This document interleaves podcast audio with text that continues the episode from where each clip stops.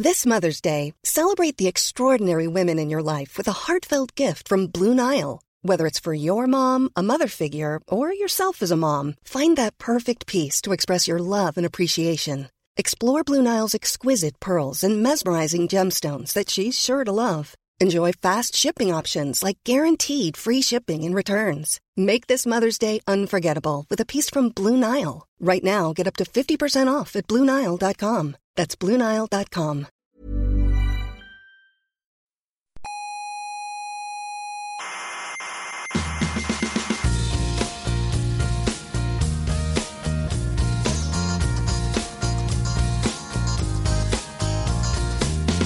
Aquí comienza Coffee Break, la tertulia semanal de la actualidad científica. Yo cuando oigo hablar de ciencia, ¿Sí? me, me excito ¿Se excita? sexualmente. Ajá. O sea que empiece esto ya porque ¿Por qué qué? tengo ganas de pasar un buen ratico.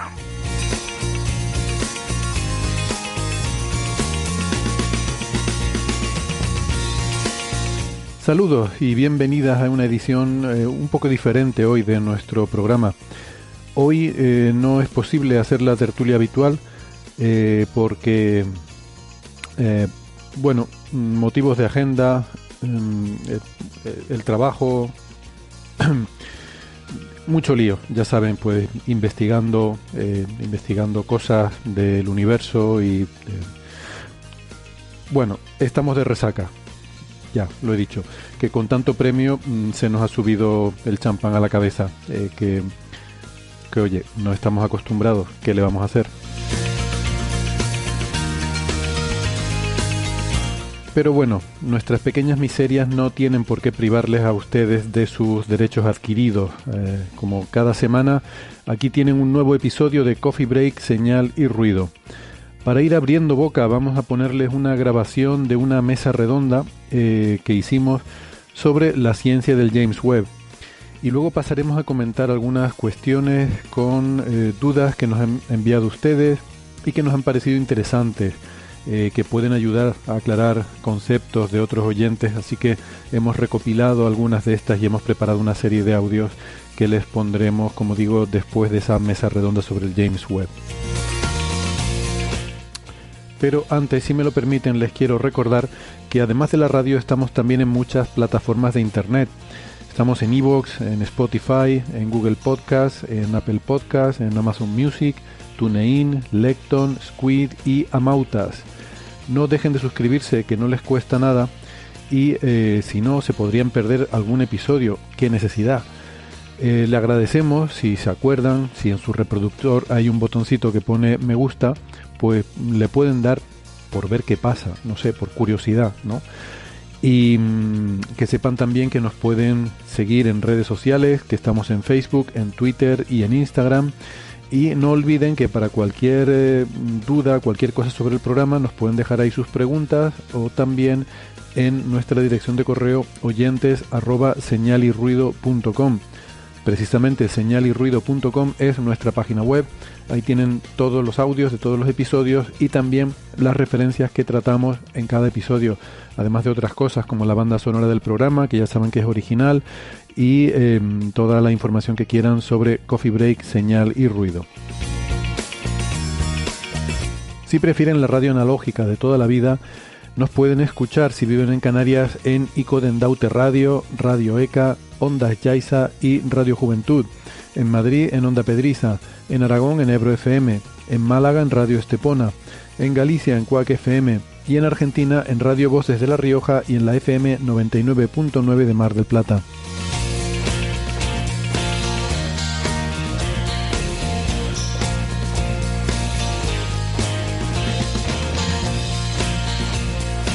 Bueno, antes que nada, eh, muchísimas, muchísimas gracias de corazón de parte de todo el equipo por habernos votado para los premios de Evox. Eh, es increíble, pero ayer eh, en la gala de Evox nos concedieron el premio al mejor podcast de ciencia votado por los oyentes, por todos ustedes.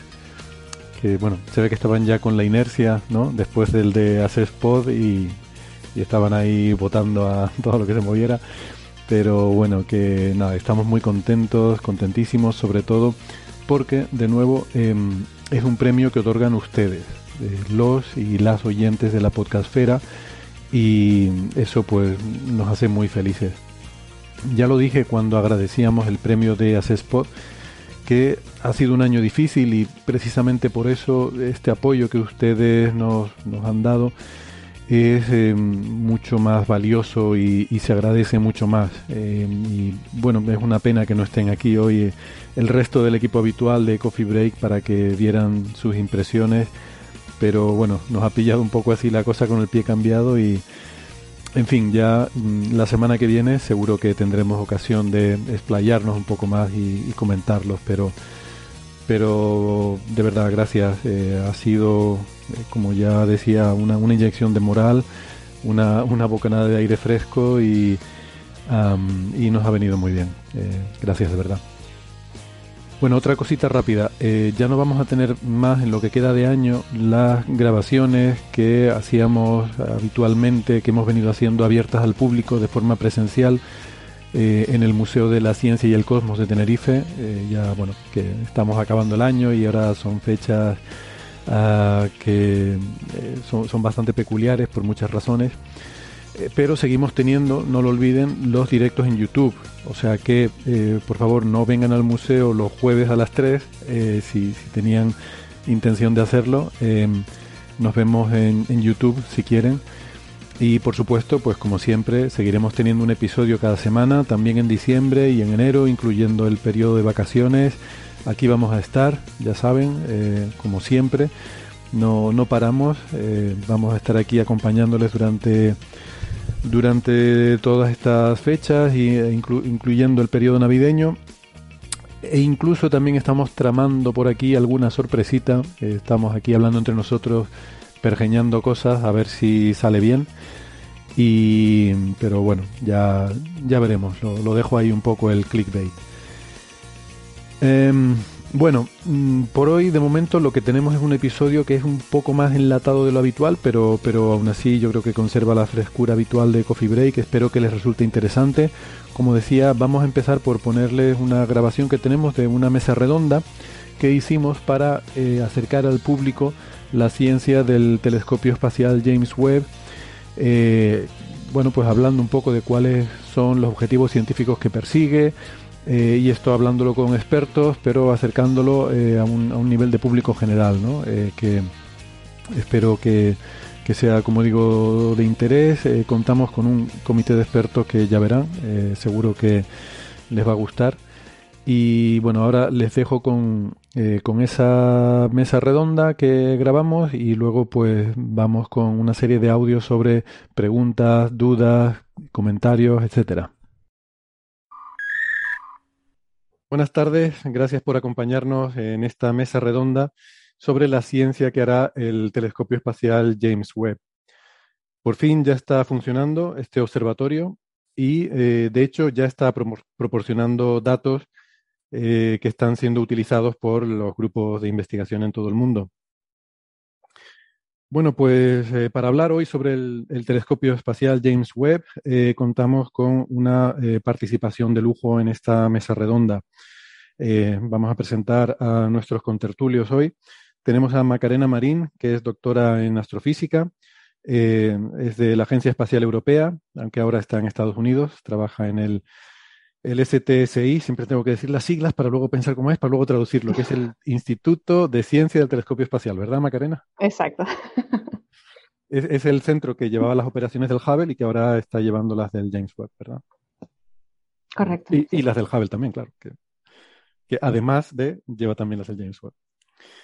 Eh, tenemos también a Pablo Pérez, que es doctor en astrofísica y es investigador del Centro de Astrobiología en Madrid, eh, que eh, es, un centro adscrito al CSIC, el Consejo Superior de Investigaciones Científicas. ¿Qué tal, Pablo? Bienvenido. Hola, buenas tardes. Gracias por estar con nosotros. además, te has puesto ahí un fondo estupendo, chulísimo, para ponernos muy, muy en contexto. Por si alguien tenía alguna duda sobre de qué va esto. Y para que no se enfaden todos los, los que están involucrados. Todos los logos ahí puestos. Muy bien. Ahora hablaremos de eso.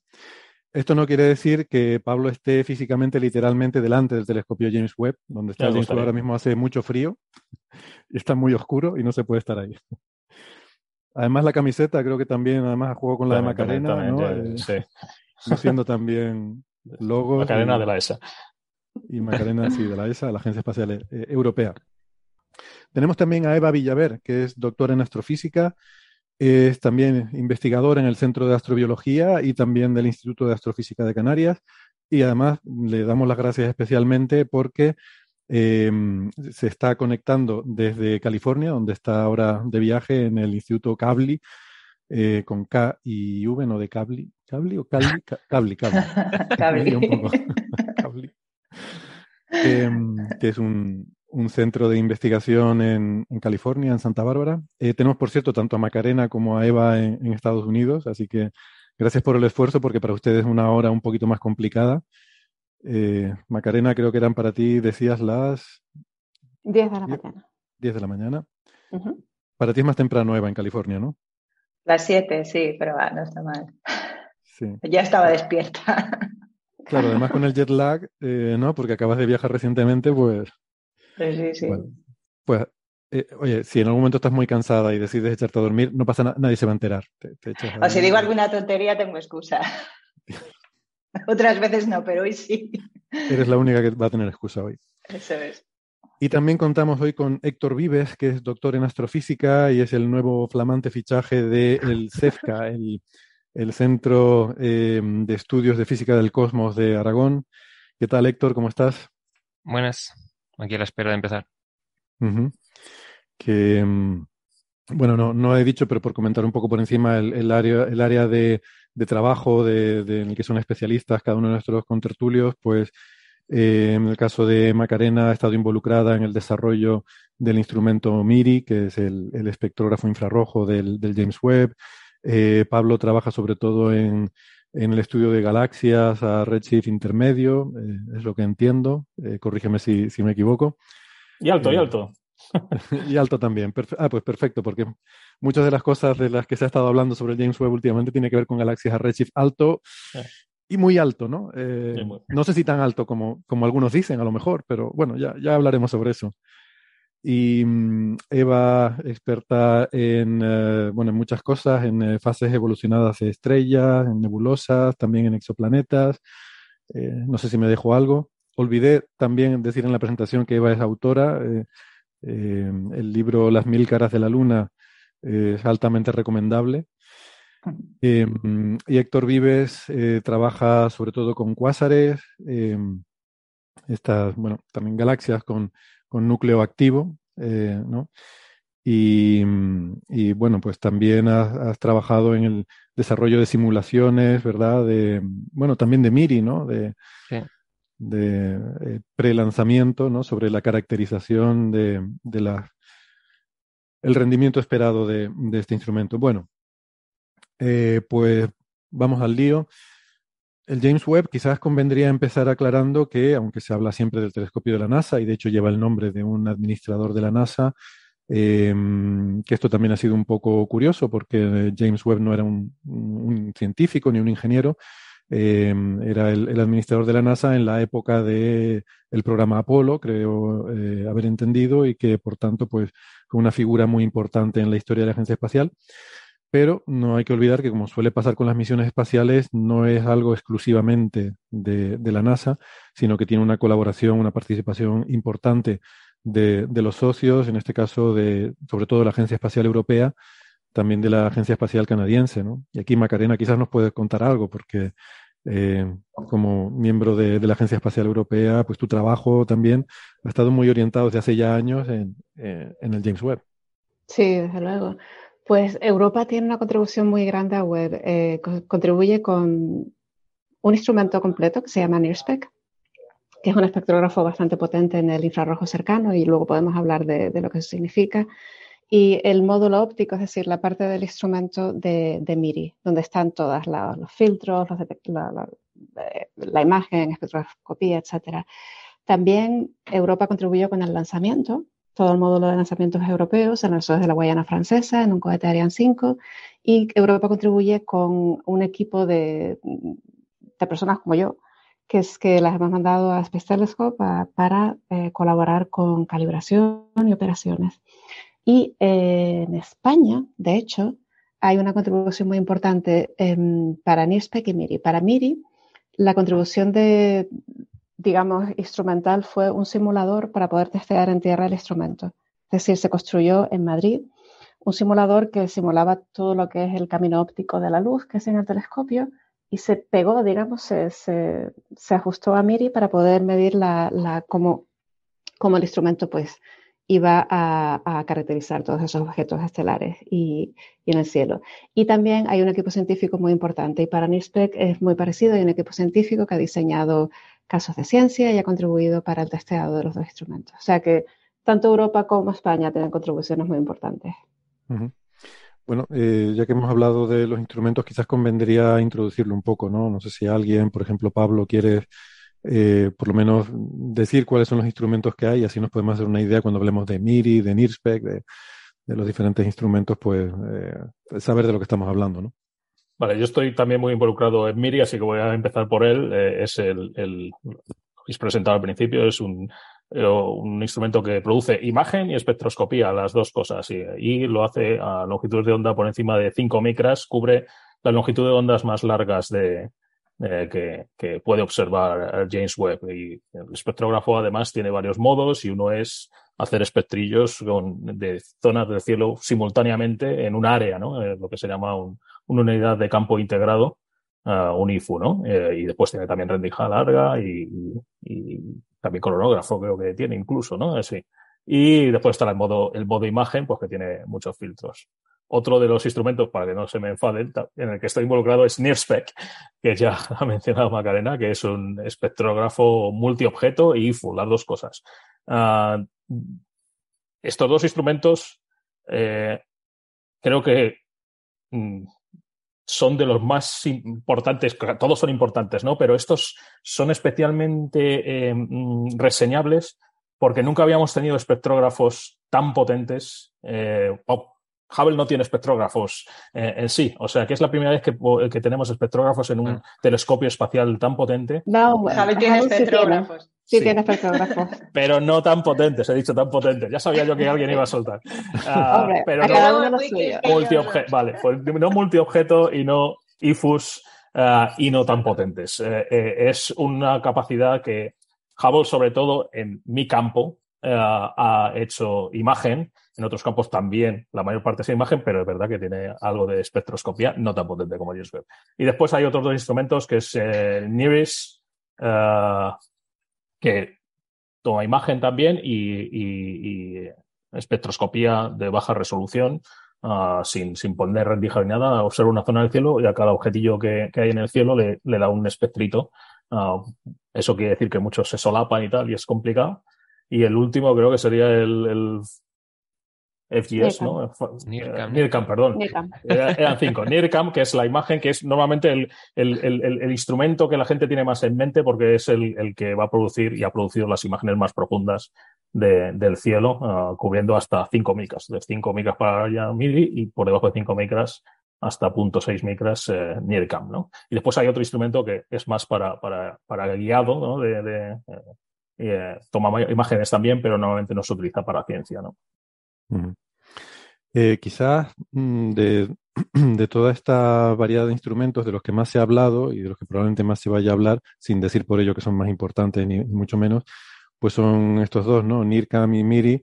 Y, y, podemos hablar un poco de la diferencia porque es relevante pues de cara a todo esto que hemos estado viendo, las imágenes que se publicaron al principio, que tuvieron mucho impacto mediático, esas primeras imágenes enviadas por el James Webb, Em, y que eran fundamentalmente, pues eso, de NIRCAM y de, y de MIRI. También estaba el espectro de la atmósfera del exoplaneta, ¿no? También, por supuesto, muy fascinante. Em, pero quizás por aclarar un poco, ¿no? Las diferencias entre estas imágenes que vemos, mm, entiendo, Eva, que NIRCAM nos da eh, imágenes más detalladas eh, en cuanto a la imagen en sí, de más definición. Em, tiene también la capacidad de, de observar eh, diferentes longitudes de onda, con lo cual tiene más, tiene información espectral, pero mm, por otra parte, Miri, aunque las imágenes no sean tan detalladas, tan nítidas, eh, nos, nos llevan más al más profundo, ¿no? Eh, lo he dicho correctamente. Eh. Aquí yo creo que es importante diferenciar un poquito qué es lo que hacemos con diferentes telescopios, ¿no? O sea, Eh, cada telescopio es sensible a un rango de energía y eso es lo que, lo que le caracteriza. Y no quiere decir que porque un telescopio sea más sensible en un rango es mejor que otro. O sea, muchas veces hace la comparación Hubble-James Webb, ¿no? Y yo vengo aquí a defender un poquito a, lo que puede hacer Hubble y lo que ha hecho Hubble y lo que seguirá haciendo Hubble. Eh, trabaja en un rango de longitud de onda que es el visible, el infrarrojo cercano y el ultravioleta. Y ahí James Webb no ve absolutamente nada. Entonces, y antes de James Webb no veíamos absolutamente nada cuando nos íbamos a longitudes de onda largas, que es baja energía, ¿no? las cosas frías del universo. Necesitamos mirar ahí con esos instrumentos que, que, que habéis escrito anteriormente, pues porque mucha de la información que obtenemos de los objetos astronómicos está ahí, está escrita en esas longitudes de onda.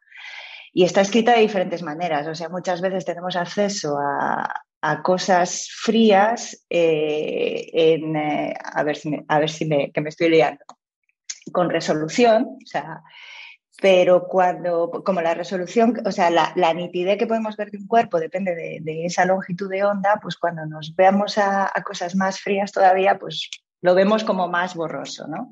Eso no quiere decir que esté más borroso, eso simplemente quiere decir que, vamos, que, que es así como funciona, o sea, porque la longitud de onda es la información que nos da. Y cada, cada rango de energía es como, es como si desmenuzamos un pastel, ¿no? O sea, tenemos eh, la capa externa que, que la vemos con, con, un determinado rango de energía, la vemos con un telescopio y a medida que nos vamos introduciendo en el pastel, pues llegamos a ver el chocolate, ¿no? Y James Webb lo que nos está dando es el chocolate de muchas cosas en el universo, ¿no? O sea, si nos vamos al campo de, de los objetos, todo está frío ahí fuera, o sea, todo está frío menos el interior de las estrellas, ¿no? Entonces, en cuanto salimos... El chocolate y la hemos liado. Eh, eso es. O sea, con eh, Hubble vemos la capa externa y cuando nos vamos a James Webb, pues empezamos a ver todos los procesos de pues, formación estelar, del medio interestelar, de... Nos, vamos ya a, extragaláctico porque la longitud de onda al expandirse el universo se, se alarga. Entonces, es, es ahí donde vemos diferentes cosas con diferentes rangos de energía y obtenemos diferente información que al final es complementaria. O sea, no quiere decir que lo que vemos con James Webb va a poner patas arriba completamente lo que habíamos visto antes, ¿no? Simplemente obtenemos más información que nos va a permitir elaborar modelos más complicados de muchas de las cosas que creíamos que sabíamos. Pues me alegro que hayas abierto ese melón porque efectivamente una de las cosas, de las cosas que quería que hiciéramos hoy es em, comparar un poco el, el James Webb con los predecesores, ¿no? Eh, la, comparación con el Hubble que tú has traído a colación es inevitable, eh, porque se solía hablar quizás incorrectamente del James Webb como el sucesor del Hubble, no solo porque no va a seguir haciendo lo mismo que el Hubble, sino va a hacer cosas distintas, sino también porque van a coexistir. O sea, no es que ahora jubilamos al Hubble, ahora que ya tenemos el James Webb, ¿no? Sino que, que van a coexistir y, y, a darnos información complementaria. Y, pero también, o sea, eh, bueno, vamos a empezar por esa comparativa. Luego les preguntaré también por telescopios en tierra. Eh, si quieres, para seguir con el turno, Héctor, eh, puedes comentarnos un poco tu visión, un poco como ha hecho Eva, sobre esa comparativa entre Hubble y, James Webb. Y bueno, o sea, el Hubble, lo primero que decir que el espejo es de dos metros y medio de diámetro, mientras que el James Webb tiene seis metros y medio de diámetro efectivo. Este es hexagonal circular.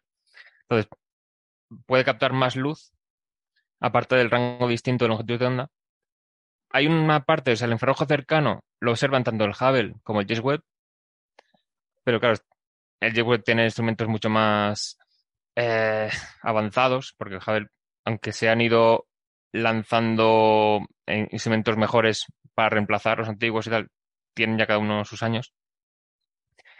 Y claro, hay cosas que se ven en, el, en la luz visible, por ejemplo, la emisión de las estrellas, hay cosas que se ven en ultravioleta, como las estrellas masivas, regiones de formación estelar en las galaxias.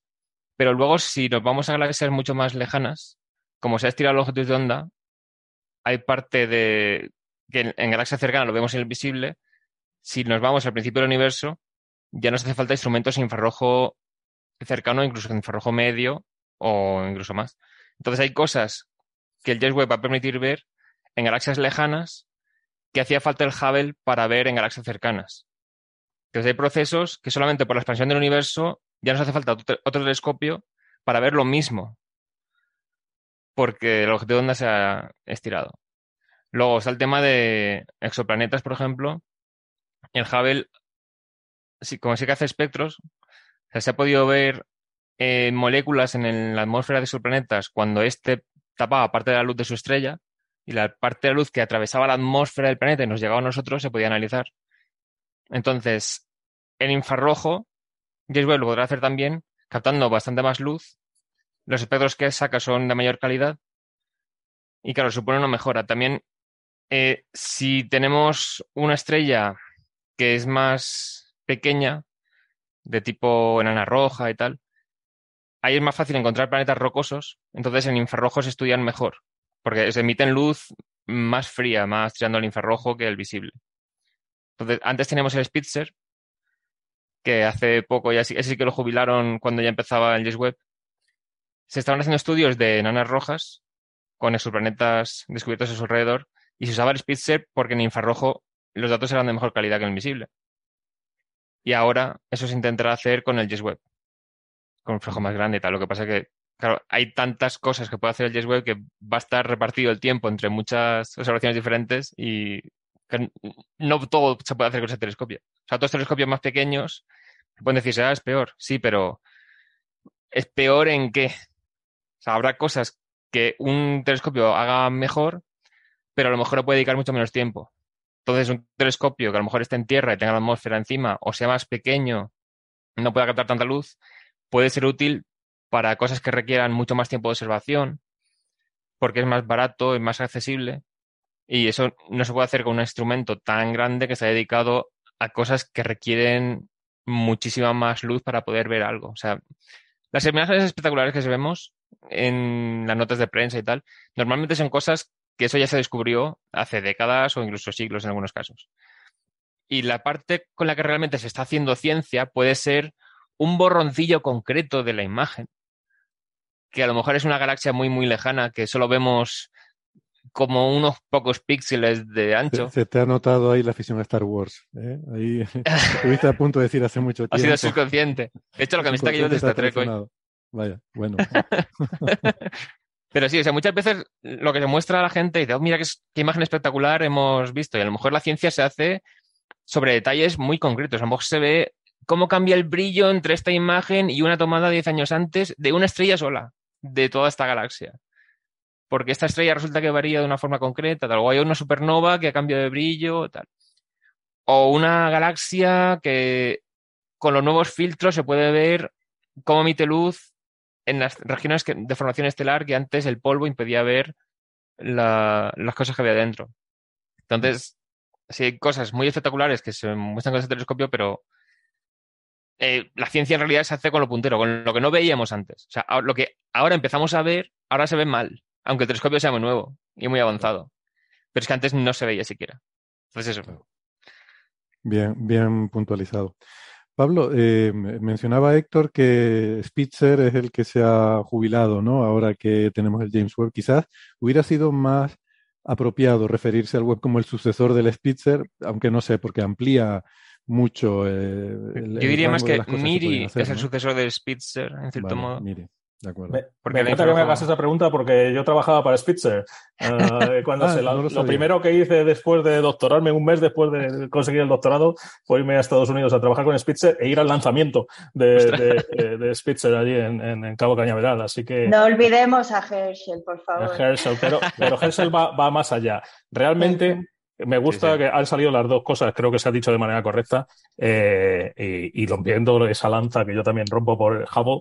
eh, el James Webb no viene a reemplazar a Hubble. Hubble tiene su nicho y es muy importante. Ojalá eh, algunas noticias que están saliendo últimamente de que pueda haber una misión nueva, a lo mejor Ujú. con dinero privado para, para, para actualizar la, la instrumentación de Hubble. Ojalá que eso salga adelante o que se lancen otros Hubbles, porque, porque Mm. realmente eh, lo que nos ha dado y lo que nos puede dar todavía es, es genial. Y James Webb viene a complementar en longitudes de onda más largas, desde 0.6 micras, James Webb es un poco ciego ahí, HST es mucho mejor, entre 0.6 y una micra, eh, Hubble es mucho mejor que el James Webb, pero a partir de una micra, James Webb es muy, muy, muy eh, eh, sensible y a partir de 3,6, que es donde empezaba más o menos a trabajar Spitzer, hasta 24, 70 y 160 trabajaba Spitzer, pues hasta 24 micras, entre 3,6 y 24 micras. Lo que estamos comparando es un telescopio Spitzer que era 80 centímetros, un espejo de 80 centímetros, a 6,5 que tiene el JW del ST. es un factor 8. Es, es tremendo. Ahí sí que el salto es espectacular. Aparte, Spitzer lo tuvimos que jubilar eh, por dos razones. Uno, porque ya no tenía eh, uno de los instrumentos en el que yo trabajaba, MIPS, ya no funcionaba porque estaba demasiado caliente. Eh, y el otro instrumento, IRAC, solo funcionaba la mitad de IRAC y bueno, ya no había dinero para seguir conectándose a él y, obteniendo datos, aunque seguía dando unos datos espectaculares y James Webb venía aquí a darnos los mismos datos en esas longitudes de onda 3,6, 4,5, pero con, con ocho veces, uh, uh, con ocho, un espejo ocho veces mayor, que significa 64 veces más fotones recibiéndose en el momento y ocho veces más resolución espacial, eh, más o menos, ¿no? aunque eso depende de la longitud de onda. Así que realmente el sucesor, James Webb es el sucesor de Spitzer eh, y Herschel es algo que, que complementa más allá, ¿no? que empezaba a trabajar en torno a 70 micras, o sea que también la combinación de los datos de archivo de Herschel, de los datos de archivo de Hubble y de los nuevos que se puedan tomar y de los datos nuevos que ya se están tomando con, con, proyectos que hemos ideado en los últimos 20 años y proyectos que ahora mismo es cuando tenemos que empezar a pensar uh, qué hacer con James Webb, que eso es muy importante, pues uh, de ahí va a salir mucha, mucha ciencia y mucho, mucho nuevo conocimiento sobre cómo es el universo. Hmm. Vamos a dejar Yo querría, Sí, sí, dime, dime Karina. Perdona, Héctor, solo quería retomar lo que Héctor estaba comentando antes sobre que las imágenes que se han publicado pues son obviamente objetos elegidos para que sean espectaculares para el público, pero no hay que olvidarse de lo que Pablo estaba justo diciendo ahora, lo que Web aporta es el nivel de detalle. O sea, lo que misiones anteriores veían como un punto borroso, ahora quizás lo separas en, no sé, un cúmulo de estrellas y ves muchísimo detalle y ves muchas más. Una de las cosas que nos impresionaron bastante al principio, de, después del lanzamiento, cuando empezaron a llegar imágenes, era que literalmente cada imagen tenía galaxias en el fondo. Eso te da una idea de la sensibilidad increíble. O sea, puedes estudiar en un detalle nunca visto antes todos los procesos que ocurren en esos objetos. Y sí, te puedes centrar en, depende de cuál sea tu campo, te puedes centrar en evolución de galaxias, en evolución estelar, en polvo. Hay mucha gente que está estudiando polvo que es lo, mm. que, lo que Miri aporta, no es solo ver a través de esas capas de polvo, sino que también ves la emisión del polvo. Por eso esas imágenes que mezclan NIRCam con MIRI son tan espectaculares, porque te dan una visión completa de todas esas, digamos, capas de cebolla que son los objetos astronómicos. Mm. Y un aspecto que no nos podemos olvidar es no solo el tamaño del espejo, sino los detectores. Los detectores de Spitzer, si los comparas con los de MIRI, es como comparar, no lo sé, la cámara del teléfono que teníamos hace 20 años con una. Estaba pensando en el Nokia que tenía hace mucho tiempo, sí. El Nokia con, el... Si comparas el Nokia con tu mega iPhone o lo que sea de hoy en día, e-, ese es el grado, miles y miles de píxeles que, que, que mm. añaden detalle y sensibilidad. Sí, porque claro, la tecnología, se nota más el avance de la tecnología electrónica y de detectores que en la óptica, por ejemplo, ¿no? Que la, que, que bueno, se, pueden hacer más cosas. De todas formas, quería ir a eso que has dicho de que en cada imagen se ven galaxias, me, resulta muy curioso. Eso me, a mí hay un, tema que me, atormenta un poco, que es eh, el, el, problema del ajuste fino del universo con las galaxias, porque parece que vivimos en un universo que tiene justo la densidad suficiente para que haya galaxias por todas partes, pero no tantas como para que esté todo lleno y saturado de galaxias. O sea que vemos una imagen, miramos y vemos galaxias por todas partes, pero no tanto como para que estén todas solapadas y no podamos distinguirlas, ¿no? eso es un, problema de ajuste fino que yo creo que todavía no falta incluir ahí en la lista de problemas de la, de la cosmología. Bueno, eh, sí. Ya que dices eso, hay que tener cuidado porque cuando tomas datos con nuevos telescopios empiezas a descubrir que, las coincidencias no son tan, tan raras, ¿no? Uh, hablando de Herschel, Herschel descubrió un montonazo de lentes, eh, tú veías solo una galaxia y de repente Herschel veía algo que tenía polvo y no podía ser la galaxia que tú estabas viendo en el óptico, tenía que ser algo detrás y hay un montonazo de esas. Ahora con James Webb, de hecho, esta mañana yo estaba trabajando con una, con una galaxia que Hubble detectó un grumito eh, en un sitio y ahora James Webb lo detecta otro grumito en otro sitio y mis investigaciones dicen que no son la misma galaxia, que aunque están juntitas, una está mucho más allá que otra. O sea, que empieza, empiezan a solapar los objetos mucho más de lo que, de lo que querríamos a veces, ¿eh? porque se complica el análisis muchísimo. Esto tiene más, grumos que la leche con colacao. Y mira que a mí me desagradaban los, los, grumos del colacao, pero es un poco eso, el, el, polvo, ¿no? Que decía Macarena, que es omnipresente en el universo y que, mm, bueno, para algunas cosas molesta, pero para otras cosas puede ser también un indicador, sobre todo cuando lo puede, cuando eres sensible en, en el infrarrojo, te puede estar diciendo mm. que ahí hay algo, ¿no?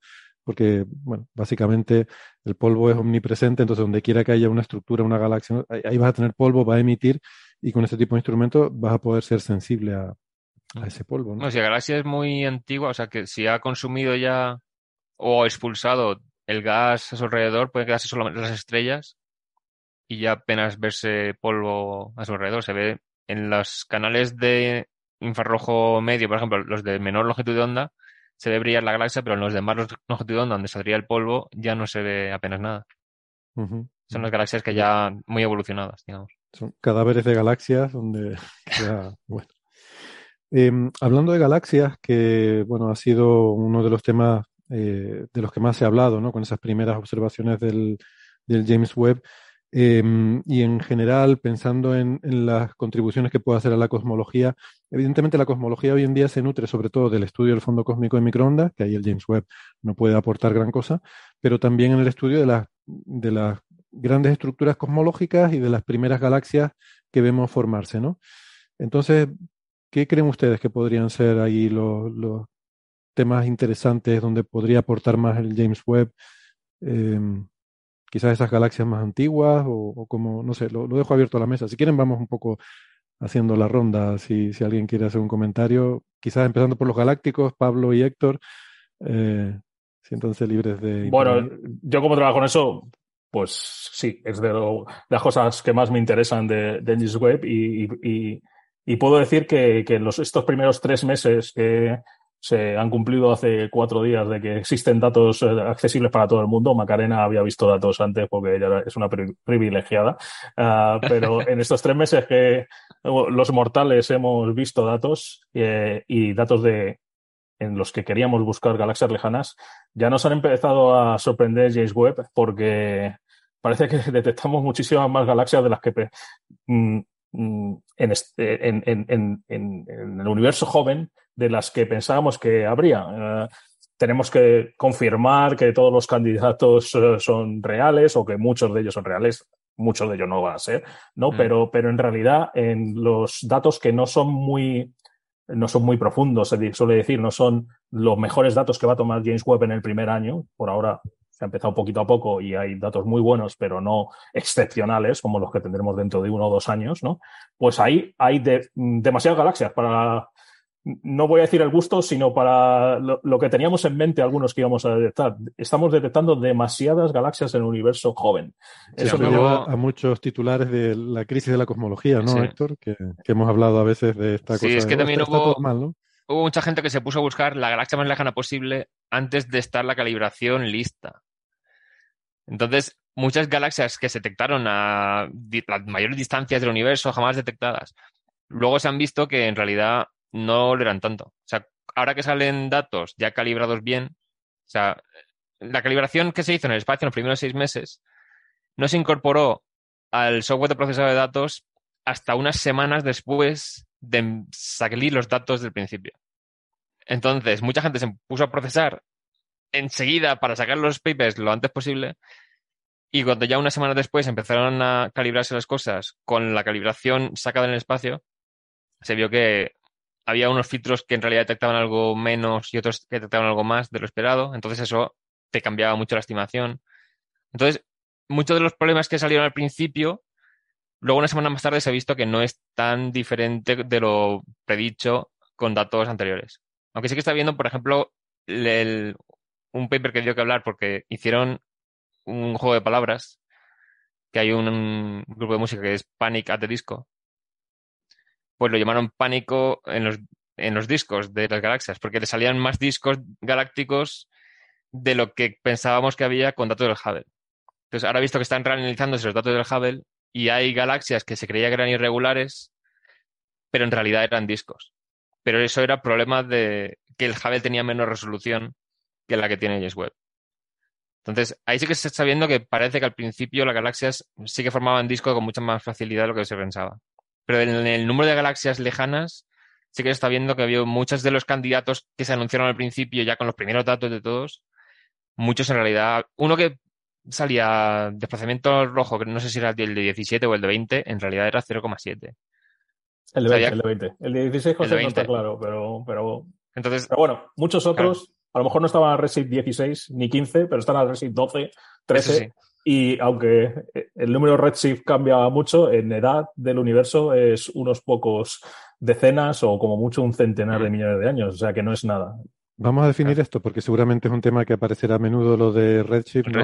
Para, nuestros oyentes que, bueno, los que estén familiarizados con, eh, con la astrofísica lo, lo, tendrán muy claro, pero para los que no, es una medida de cuánto de estirada, decíamos antes que está la, la, longitud de onda de la luz, cuánto de, cuánto de, mm, eh, sí, quizás estirada es la forma más adecuada de decirlo, y eso es una medida de, mm, de, de, cuánto de lejos nos viene esa luz, porque el, redshift se produce por la expansión del universo.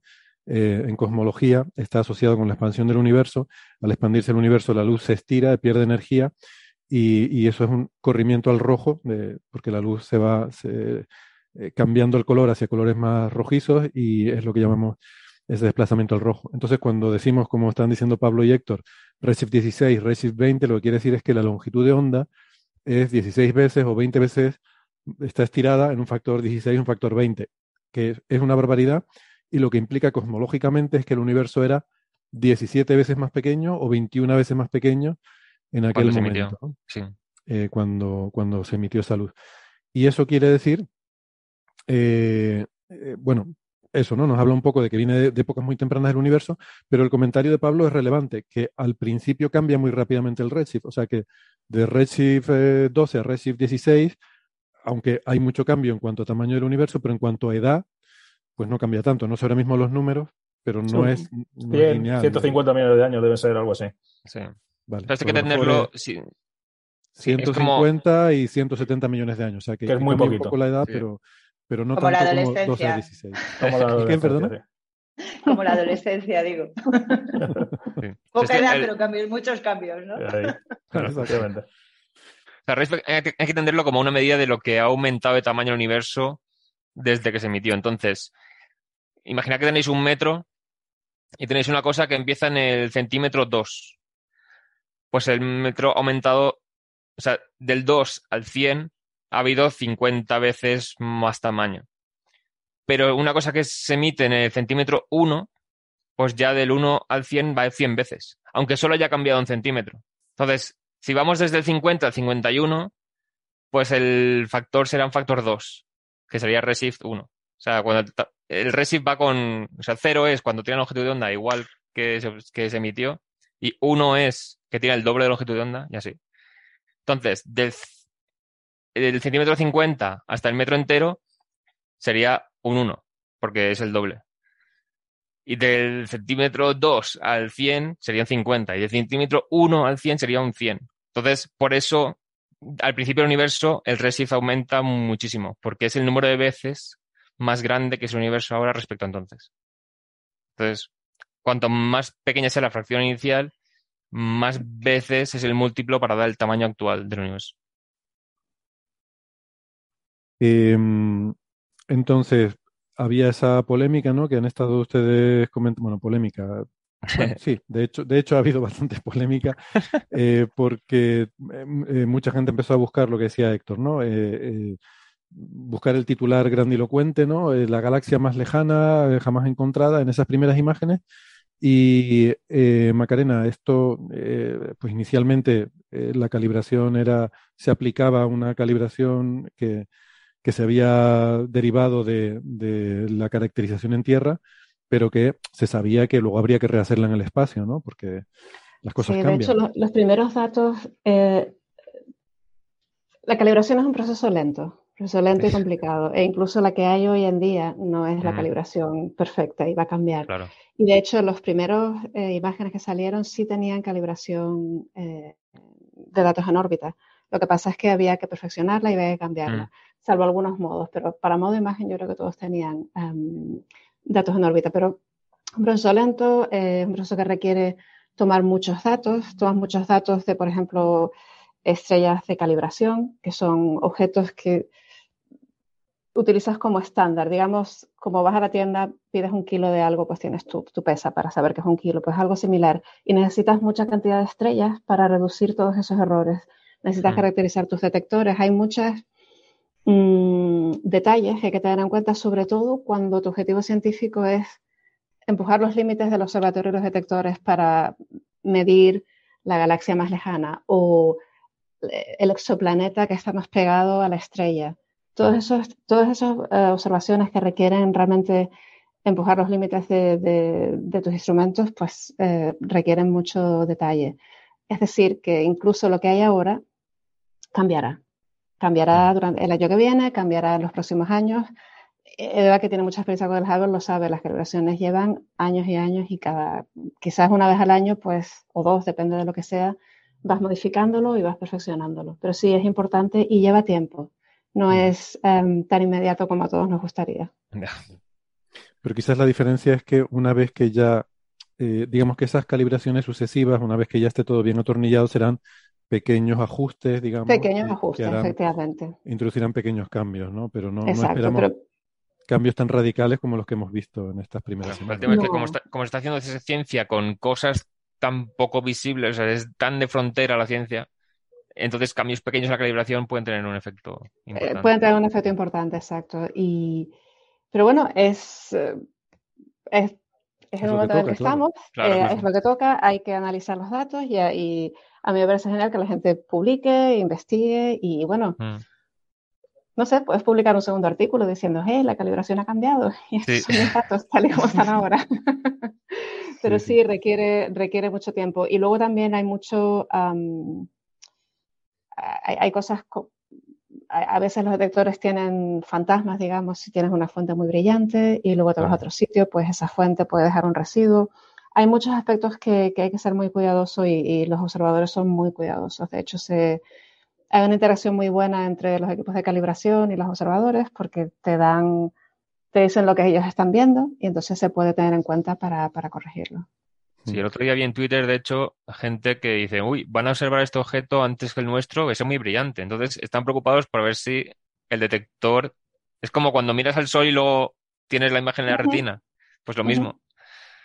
Pero había gente diciendo, bueno, vamos a comprobar cuánta imagen queda en el detector. Pues Exacto. Realmente el ciclo, el primer año de, cualquier observatorio, cualquier telescopio, es, lo que se llama un riesgo compartido porque lo lanzas, no, sabes bien cómo funciona el espacio, tienes que ajustar tus calibraciones, ajustar la manera en la que lo utilizas y, para ello es como un ciclo de trabajo entre los instrumentos, el telescopio, los observadores y un poco todo el mundo aprendiendo para perfeccionarlo, básicamente. Claro, me, me, gusta esta conversación porque transmite una idea que, que, a veces creo que no es percibida por el gran público y que es importante transmitir que esto, no porque tengas un telescopio súper sofisticado, ya aquello empieza a dar imágenes y, y, simplemente es como, como mirar fotos, que tú ves una foto y sabes que hay un perro, un pato y una persona. Eh, no. El tema es que, bueno, claro, si fuéramos a los grandes rasgos, como ahí, sí, pero como cuando estás yendo para hacer ciencia vas a ir no vas a ir a que hay un perro y un pato, vas a ir a que aquí hay una brizna de hierba ¿eh? Eh, y de toda esa brizna de hierba hay una hoja en particular en la cual encima hay un piojo. Bueno, pues ese piojo... ¿O, cuántos pelos tiene el perro? Ya, entonces cuando vas a ese nivel de detalle, o sea, son tantas las sutilezas involucradas que o sea, que hay que trabajarlo mucho, hay que entender muy bien el instrumento, los detectores, el telescopio, hay que conocerlo muy bien todo, porque te puedes equivocar muy fácilmente. Y pensar que aquello era un piojo cuando en realidad no era un piojo, sino era un píxel malo. O era, yo qué sé, un, un, error de flat field, de software, de calibración, de muchas otras cosas, ¿no? Entonces, Efectivamente. muy importante tenerlo claro. De hecho, el primer año hay muchas observaciones que parece que la prioridad era tener la mayor diversidad de objetos y modos de observación diferentes y hay muchas que están liberadas, nada más se toman al público en general para que mm. todos puedan empezar a procesarlas y aprender todo lo Claro, se ha puesto mucho énfasis en eso. Mm. Y luego hay un aspecto del... Oh, perdona, Eva. No, no, ahora, ahora. No, eh, solo voy a decir que hay un aspecto que solo no se suele hablar mucho, pero es también muy importante para las observaciones de exoplanetas, que es la estabilidad. Cuando mm. quieres, lo, que, lo que estás observando al final en estos tránsitos es como el planeta orbita alrededor de la estrella y depende de lo cerca que esté. Como filtrar luz es más o menos difícil em, distinguir, digamos, las huellas dactilares del planeta. Y para ello te hace falta que el telescopio sea muy estable. Y eso es una de mm. las cosas en las que Webb realmente ha, casi desde el principio se ha visto que tiene una estabilidad increíble. Y es por eso que muchos, se ha visto en, Twitter y en artículos, que muchos observadores de exoplanetas están diciendo, observación más fácil que me había imaginado nunca. Esto, vamos, casi directamente es un espectáculo y es por lo estable que es todo el sistema. Fíjate, mm. qué bien, porque quería pasar al tema de exoplanetas, pero creo que Eva quería decir algo antes. Sí, precisamente era eso lo que quería comentar, que en el campo las primeras observaciones básicamente son observaciones para probar, ¿no? De calibración de algún modo, ¿no? Y se abren directamente a toda la comunidad para que se haga un análisis rápido de los modos de observación para poder seguir avanzando, ¿no? Entonces, son de algún modo observaciones para y por la comunidad, ¿no? Para que podamos eh, seguir aprendiendo cosas muy rápido, ¿no? Y también un poco, o sea, volviendo al lado más cercano del, cosmos, ¿no? O sea, se ha hablado mucho de polvo, por ejemplo, se ha hablado mucho de, todos esos procesos que muchas veces para vosotros los galácticos os, molesta, ¿no? El polvo. Eh, voy a lanzar aquí una, carta abierta en favor del polvo, porque el polvo, precisamente el polvo que nos va a permitir eh, y que nos está permitiendo ver eh, este telescopio, es, eh, es, parte de los procesos más fundamentales en, la formación de estructura en el universo. Ah. O sea, a partir de ese polvo, el polvo son partículas sólidas, o sea, tenemos en el universo, en el medio estrellas, tenemos gas, que es eh, muy diluido, y luego tenemos partículas sólidas y esas partículas sólidas se van acumulando. Eh, muchas veces forman un velo que molesta para ver eh, un poquito más allá, pero sobre todo en ese polvo que se va haciendo más grande es donde se produce toda la química compleja. O sea, el polvo es el sustrato donde las moléculas se colocan y van formando moléculas más grandes. Y eso lo hacen en regiones, en las regiones más frías, que es donde James Webb puede ver, en esas regiones frías, por ejemplo, de los discos que se forman alrededor de las estrellas en formación. Eh, ahí empieza una química compleja que precisamente, o sea, tomando esos espectros eh, con James Webb, se empiezan a ver moléculas o moléculas que no habíamos visto nunca. O sea, empezamos a tener información eh, para la cual los modelos todavía no están preparados. Y voy a puntualizar un poquito esto, en el sentido de que cuando hacemos química, por ejemplo, del medio interestelar, tenemos espectros en laboratorio eh, que se van colocando moléculas, se van viendo y se hace el espectro y se ve cuáles son esas huellas ¿no? que van dejando esas moléculas en, en, los espectros. Se compara esos, esos, por así decirlo, esas copias, ¿no? se comparan con, la, con los espectros que se toman de objetos astronómicos y se dice, vale, pues aquí está esta molécula. Y lo comprobamos pues porque está también esta huella y la vemos aquí en este otro rango. Lo que está pasando con James Webb es que se están viendo huellas para las cuales todavía no tenemos esa información calibrada en, los laboratorios. Y eso es fascinante desde, desde el punto de vista de, de toda la química compleja que hay por descubrir, por ejemplo y que todavía no estamos trabajando en ella en, bueno, yo no hago laboratorio, pero la gente que está haciendo laboratorio, ¿no?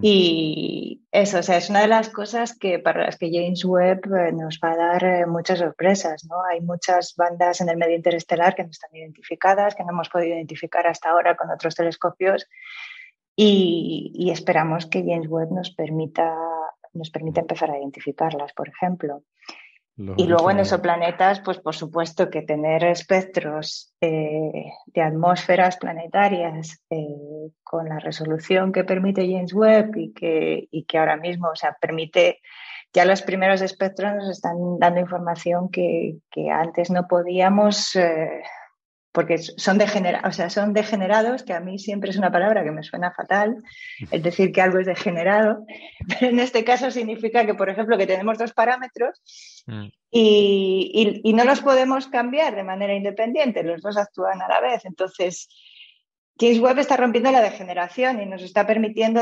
discernir si una huella es eh, producto de la química directamente del objeto o si es producto de nubes, por ejemplo, en, en el planeta. Y que estemos hablando de nubes en un exoplaneta, a mí me sigue poniendo los pelos de punta. O sea, no, sé a vosotros, pero estamos viendo estructuras de nubes en exoplanetas.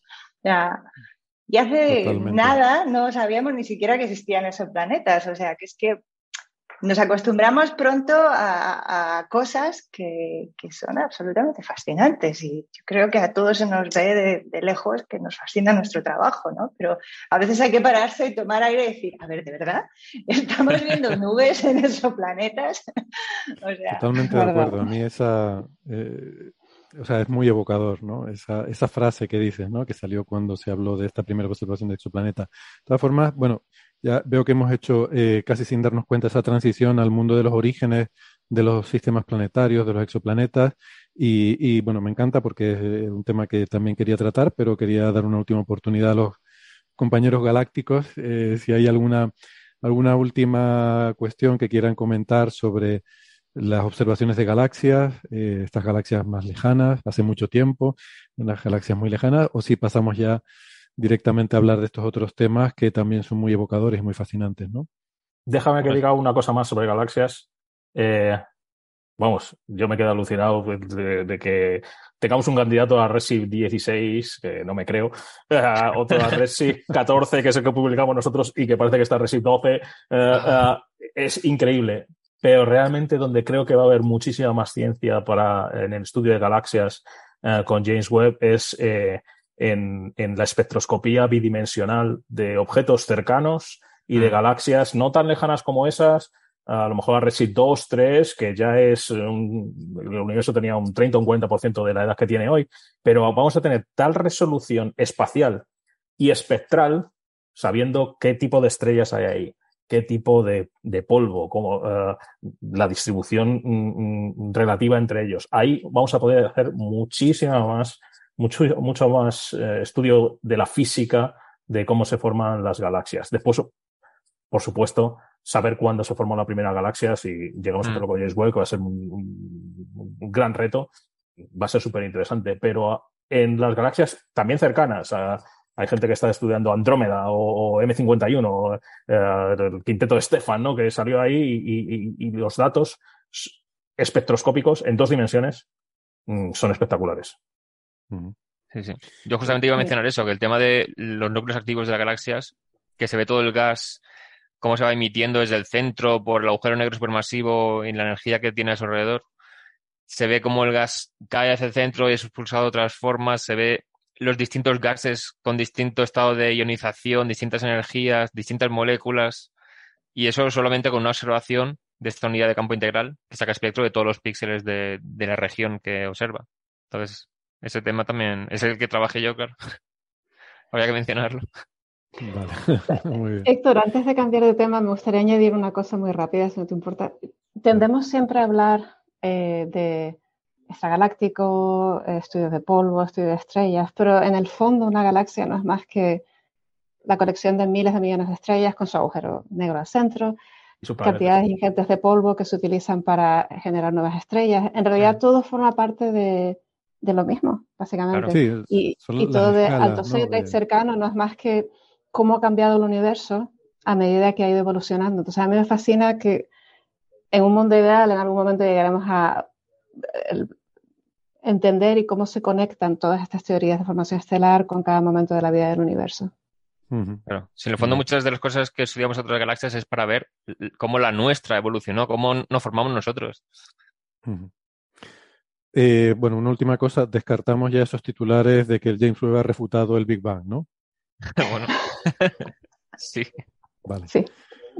Em, bueno, eh, volvemos entonces al tema que mm, habíamos puesto una pequeña pausa, ¿no? Los planetas, la formación de los sistemas planetarios. claro, todo esto nos fascina mucho porque nos conecta con nuestros propios orígenes, con, eh, con, con la Tierra, estudiar otros planetas. Siempre digo que mm, a veces la gente eh, piensa que estudiamos otros planetas pensando en que estamos buscando otro sitio al que ir o algo así. Esto no tiene evidentemente ningún sentido. No hay ningún sitio como la Tierra, ¿no? no vamos a encontrar ningún sitio, por, por, por, muy mal que lo hagamos con la Tierra, no vamos a encontrar ningún sitio que, que, sea más fácil ir que arreglar cualquier desaguisado que hayamos hecho con la Tierra. Pero, mm. dicho esto, eh, yo siempre digo que estudiamos los planetas para entender qué les puede pasar, porque los planetas son sistemas vivos que evolucionan igual que las personas. Los planetas no son siempre iguales, es un error muy común. Eh, Marte probablemente era habitable al principio de su existencia, dejó de serlo. Venus ahora nos hemos enterado que parece que hace mil millones de años tenía océanos, era un mundo templado, ahora es un infierno. Estas cosas les pasan a los planetas. Em, entonces, entender lo que está pasando en otros planetas, por ejemplo, Venus es un caso extremo de efecto invernadero. Fíjate tú, si nos puede interesar a nosotros entender qué le puede pasar a un planeta con su efecto invernadero. Esto es un poco como la medicina, ¿no? Eh, tú no, no, avanzas en medicina estudiando lo que le pasa a una persona a lo largo de su vida, vas viendo lo que le pasa a mucha gente y a base de ver lo que le pasa a mucha gente puedes pensar, uy, a mí me puede pasar algo como esto o como aquello, tengo síntomas parecidos a los de estas personas o estas otras, ¿no? Yo creo que algo parecido pasa con los planetas y por eso nuestro interés. Bueno, la introducción está siendo muy larga, perdón. Em, el James Webb eh, nos abre una puerta fascinante a aprender eh, mucho sobre planetas en otros sistemas planetarios, que tiene la ventaja de que hay muchos, porque el sistema solar solo hay ocho planetas y uno de ellos es el nuestro. Mm. Eh, realmente toda la gran variedad de planetas que, puede haber están ahí fuera y, son muy difíciles de, observar. Y el James Webb nos abre una ventana nueva a esos estudios, ¿no? ¿Qué les, ¿Qué les parece esto? Quizás voy a empezar por Eva, que es quien más cerca le, toca el tema. Bueno, yo creo que una cosa que hay que, o sea, puntualizar es que James Webb no va a poder observar eh, esos más de 5.000 planetas que, ahora mismo conocemos. James Webb no va a poder observarlos todos porque la mayoría de ellos están muy lejos para poder ser caracterizados, eh, no están transitando, etc. Entonces, los que va a poder observar en detalle la atmósfera son, son unas decenas, literalmente. Y ahí es, eh, o sea, es fundamental, es importante caracterizar esas atmósferas. En general son atmósferas de planetas gigantes eh, como Júpiter o como Neptuno. Llegar a una, a una Tierra es difícil. Eh, a una Tierra en una estrella como el Sol es imposible porque ni siquiera tenemos el planeta descubierto. Entonces las Tierras eh, están alrededor de estrellas M, que son estrellas más pequeñas que la nuestra, y caracterizarlo es importante. Sí. Convendría eh, matizar la diferencia entre descubrir planetas y caracterizarlos, ¿no? Porque la gente dice, bueno, si el James Webb que es tan potente no es capaz de observar esos planetas, ¿cómo es que hemos descubierto tantos, no? Sí hay diferentes técnicas para, poder detectar eh, esos planetas. Eh, la más prolífica es la de los tránsitos, que es muy sencilla de, entender. Es, tienes un foco de luz, que es la estrella, y cualquier cosa que pasa adelante va a poder, eh, o sea, va a hacer que la luz que te llega de ese punto de luz caiga. O sea, si esa caída es periódica, tenemos un tránsito periódico y si, por ejemplo, la Tierra pasa por delante del Sol una vez al año. O sea, si observamos tres años, veremos tres tránsitos si pudiésemos hacerlo, porque la Tierra es muy pequeñita, ¿no? O sea, un planeta como Júpiter transitando a una distancia más cercana, pues provoca una mayor caída de la luz y eso es mucho más fácil de detectar. Entonces, esa es una de las técnicas y ese tipo de planetas son los que son los que están transitando, son los que son más fáciles de caracterizar con James Webb, pues porque tenemos al planeta cuando pasa justo en el momento por eso la estabilidad que mencionaba Macarena es tan importante, porque cuando el planeta pasa justo por el borde que puede atravesar la luz de la atmósfera, ahí es donde se detecta esa atmósfera planetaria, ahí es donde recibimos la luz que viene directamente de la atmósfera del planeta. Entonces, eh, muchos de los planetas eh, que tenemos detectados y confirmados, esos 5.000, Muchos no están transitando, por lo cual no se puede hacer una caracterización de sus atmósferas con James Webb.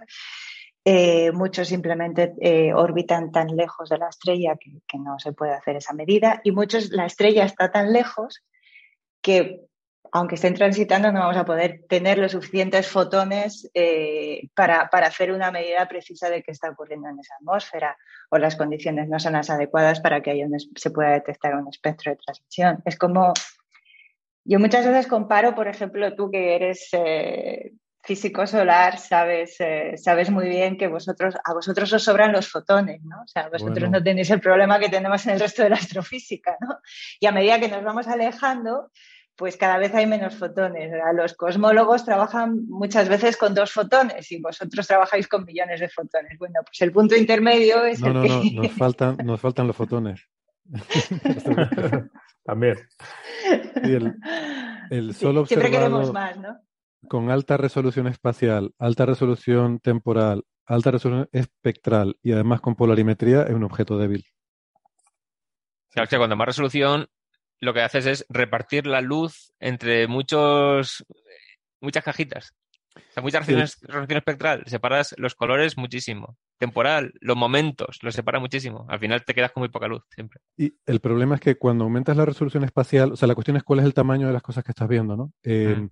Cuando estás viendo cosas muy pequeñas, esas cosas muy pequeñas se mueven rápido, porque las velocidades, típicamente las velocidades características son dadas por o bien por la velocidad del sonido, o bien en el caso de fenómenos magnéticos, que es lo que nos interesa, por la velocidad de Alben.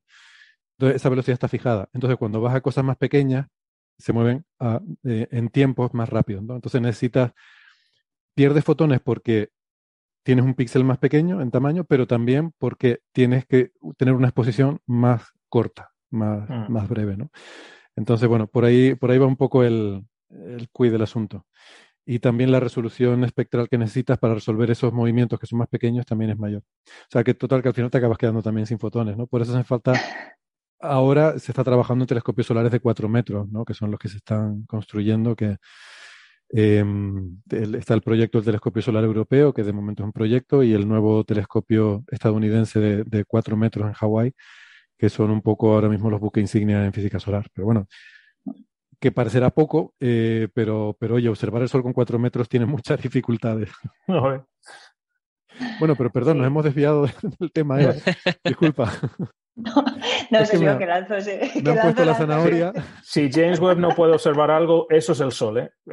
Bueno, han, Claro. puesto, han puesto una cosa del tamaño de un, de un campo de, de- de una pista de tenis en medio para que el Sol no le dé nada. Así que Pero no se puede, no se puede. Una mancha a lo mejor ahí, que son más Digamos oscuras. lo que solar. si observa el sol ya no observa nada más nunca. Ahí está. Lo que decía Héctor, ¿no? Cuando miras al sol y te quedas un poco deslumbrado, pues así, pero ya para siempre, ¿no? sí. O sea, como todos los paracaídas funcionan como mínimo una vez. O sea, se pueden usar, aunque no se abra. Eso me recuerda a un amigo, cuando, cuando no se te abre el paracaídas, tienes el resto de tu vida para arreglar el problema. Ah, Bueno, vamos con, vamos con lo que vamos. Eh. Eva estaba hablando del problema de los fotones, ¿no? Que te quedas rápidamente sin fotones eh, cuando... Ah, sí, por las atmósferas, ¿no? Que, que si intentas hacer espectroscopía... Claro, aquí la clave es que caracterizar un exoplaneta requiere hacer espectroscopía de la atmósfera y eso pues rápidamente te quedas sin fotones porque los tienes que separar por eh, longitudes de onda, ¿no? Ah. Y eso hace es. que... Bueno, sea, ya de, ya de por sí tienes muy pocos y encima haces espectroscopía. O sea, de Mm. todas maneras, o sea, eh, se pueden hacer decenas de, decenas de exoplanetas y eso nos va a dar una información valiosísima de todo, pero luego hay misiones específicamente diseñadas por la Agencia Espacial Europea para caracterizar atmósferas de exoplanetas, para hacerlo, para hacerlo de muchos exoplanetas, como Ariel, Claro. por ejemplo y mm. misiones de descubrimiento como Plato. Entonces, cada telescopio tiene su nicho de, de ciencia porque está diseñado específicamente para poder hacer algo específico. Hay observatorios multipropósito como son James Webb o Paul Hubble, en los que están abiertos a toda la comunidad científica porque cada están diseñados lo suficiente con la- de manera suficientemente amplia para que haya modos de observación que interesen a todo el mundo y donde se pueda hacer ciencia eh, tanto de, de exoplanetas o de física del medio interestelar como de galaxias alto redshift, ¿no? Entonces, que cubran absolutamente todos los campos de- del conocimiento. Y de ahí que, que, que sean tan potentes, ¿no? Como ha sido Hubble en, en- en descubrimientos, pues James Webb esperamos que, que en unos años nos, eh, nos va a poner prácticamente todo- todos los campos patas arriba, ¿no? De algún Sí. modo, ¿no? Algunos quizá más que otros, pero, pero James Webb, o sea, es, nos va a dar trabajo, eso lo tenemos claro todos, ¿no? Sí, es que está hecho para prácticamente todos los campos de la astrofísica tienen algo que se puede mejorar con este telescopio. Sí, pero lo, lo que ha dicho es importante, que es un, cu- cuando Webb se diseñó, eh, observar tránsitos planetarios no era, Claro. ah, sí, no era nada que Claro, de hecho, haciendo. Webb se diseñó Y no- antes de que se descubriera ningún exoplaneta. Claro, Se entonces, empezó a hablar de eh, él, sí. claro. Se empezó, de hecho, el, motivo, entre comillas, pero el motivo principal o la justificación inicial fueron observar las primeras galaxias y, y, el universo muy, muy antiguo. Y luego a partir de ahí Obviamente, pues todos esos objetivos van evolucionando, pero como ha dicho Eva, es lo suficientemente flexible como para adaptarse a nuevos retos científicos. Efectivamente, no es un buscador de planetas. Yo creo que quizás descubra alguno, pero no es un observatorio diseñado para eso. Para eso necesitas realmente telescopios más con objetivos más concretos. Sí. Bueno, descubrir exoplanetas realmente ha cambiado mucho la, astrofísica, incluso a nivel de la instrumentación, porque de repente están proliferando otra vez telescopios pequeños y medianos en Tierra, porque ya no necesitas un gran telescopio, ¿no? Eso que decía Eva del método del tránsito, se puede descubrir con un telescopio pequeño, una, una cámara de fotos. Lo que necesitas es estabilidad y precisión en la medida que estás haciendo, pero no necesitas un telescopio grande. Entonces, quizás los descubrimientos se hacen por misiones especializadas en eso, eh, Kepler fue quizás el, pionero, ahora TESS, bueno, las otras no, eh, que vienen Plato, etcétera, pero, mm, pero otra cosa es la caracterización, que es decir, bueno, este planeta parece interesante, vamos a intentar saber de qué está hecho, qué hay en su atmósfera. No, no me resisto a terminar sin preguntarles por los biomarcadores. Eh, la gran pregunta de la astrofísica del siglo XXI, ¿no? Llegaremos a encontrar biomarcadores en las atmósferas de un exoplaneta, es decir, poder afirmar de forma inequívoca que hay vida a partir de la composición química que podamos medir de otra estrella, perdón, de un planeta en otra estrella. Estamos empezando a dar los primeros pasitos, incluso con el Hubble también se habían hecho algunas cosas muy preliminares de detectar algunas moléculas en, en alguna atmósfera de un exoplaneta. Estamos lejos del día en el que se pueda eh, hacer una caracterización suficientemente completa de la atmósfera de un exoplaneta como para buscar biomarcadores? Y más concretamente, mm, ¿podría el web algún día em, encontrar biomarcadores en la atmósfera de, otro planeta? Y esta es una pregunta, voy a hacer una ronda, como esto es una cuestión de opiniones y, de apostar, si quieren, pues voy a hacer la ronda y les voy a pedir a todos que, se mojen y que apuesten. Eh, empiezo por ti, Macarena. ¿Qué opinas tú? Yo opino que va a ser un proceso iterativo. Se van a empezar a detectar moléculas como dióxido de carbono, metano, agua, oxígeno, lo, que sea, que a mí siempre me preocupa un poco cuando, mm, se habla de indicadores de vida, porque el salto que mucha gente da entre un indicador de vida a vida inteligente, pues puede ser bastante rápido. Entonces, realmente estos son indicadores de vida tal y como lo entendemos nosotros en la Tierra, y no son más que elementos que acaban en la atmósfera porque hay ciertos procesos orgánicos que, bueno, eh, lo generan. Entonces yo creo que sí, se van a detectar y creo que va a ser un proceso em, de observar muchos planetas, eh, quizás verificar modelos, quizás lo que decía Eva, ir al laboratorio, ver un poco cómo, cómo los puedes explicar y mi esperanza es que sí, que realmente diga, bueno, pues tal y como entendemos la vida, puede que haya una planta en este planeta, por decir algo. Pero de nuevo, el salto a vida inteligente, mm, no. quiero, dejar claro que la pregunta, la pregunta es estrictamente sobre vida, no estamos hablando de vida inteligente y, bueno, simplemente por mirar un poco la historia de la vida en la Tierra, lo más probable es que estemos hablando de vida primitiva. Eh, de hecho, ni siquiera, ni siquiera animales complejos. Eso en la Tierra surge hace 400, 500 millones de años, ¿no? De casi 4.000 millones de años de historia de la vida sí, no, y sé que no, sé que no lo estabas implicando, pero bueno, para, no, para por, por, aclararlo, sí, es bueno, es bueno aclararlo. Estamos hablando a lo mejor de microorganismos, de plantas, de no sé, cualquier cosa, ¿no? De plantas, de algo que realmente genere vida primitiva, inteligente, telebasura, o sea, estamos hablando de ese nivel. ¿Quién sabe? ¿Quién sabe? Eh, Pablo, ¿qué opinas? Yo soy un poco escéptico sobre que James Webb vaya a decir algo sobre biomarcadores. Ahora soy completamente creyente en que tiene que haber más vida ahí fuera. Ah, cada vez que. Te recuerdo que trabajas para el Centro de Astrobiología. Sí, claro, pues entonces lo he dicho bien, ¿no? Ah, lo de James Webb no estará muy contentos, pero el Centro de Astrobiología sí. Ah, o sea, mm, eh, hablando con biólogos del Centro de Astrobiología, pues siempre dicen que es que las condiciones para que haya vida y se cree la vida son tremendamente eh, difíciles y extrañas.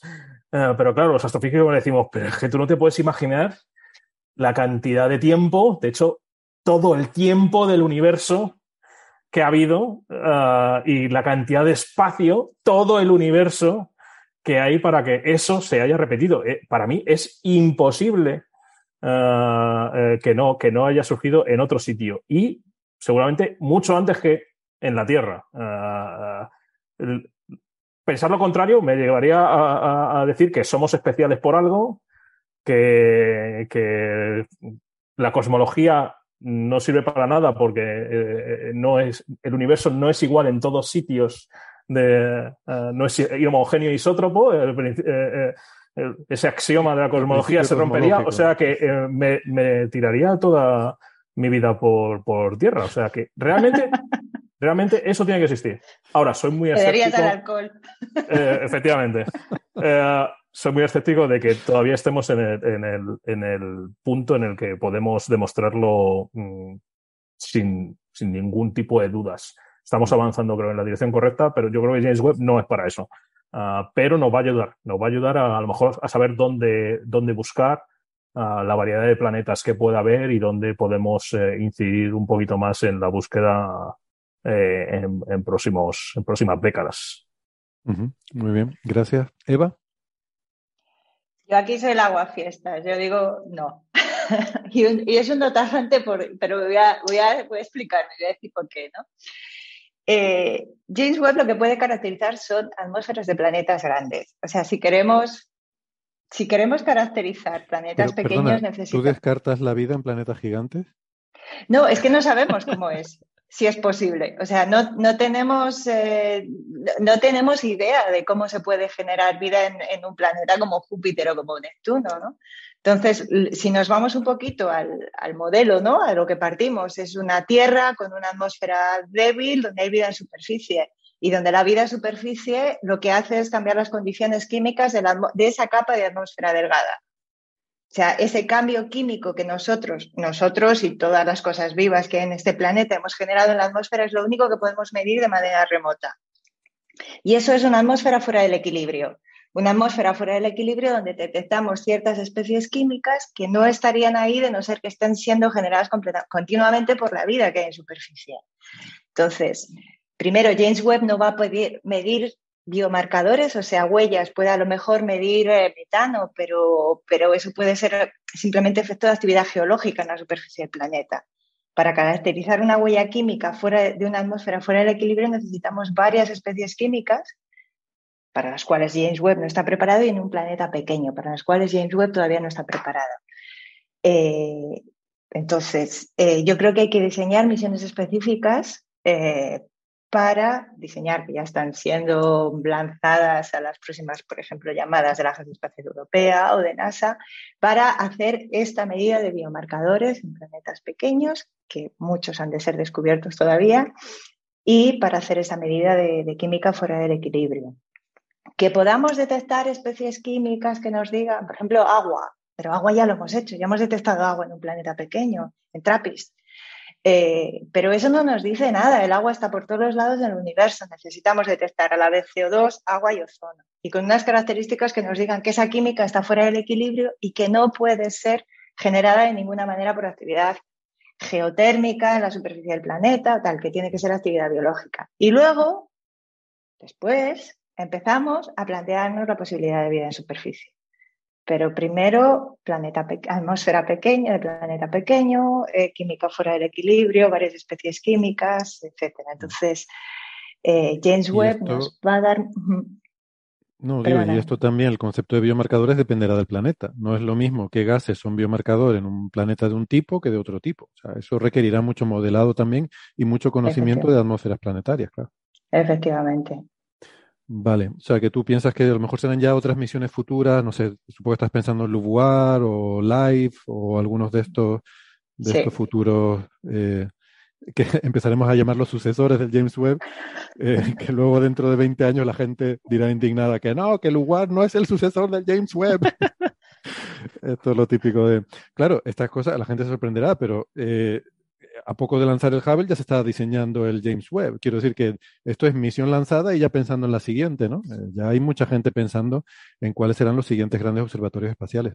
Mm. Eh, Héctor Vives, ¿qué crees tú que, bueno, qué opinas sobre toda esta Pues yo, por lo que me estoy informando, la opinión va en una línea parecida. O sea, parece que James Webb. ¿Parecida a mm, cuál? Porque tenemos varias. A la lo que último se estaba comentando. O sea, el tema es que muchas de las moléculas que se han detectado en atmósferas de exoplanetas han sido en exoplanetas gigantes, muy cercanos a, su estrella.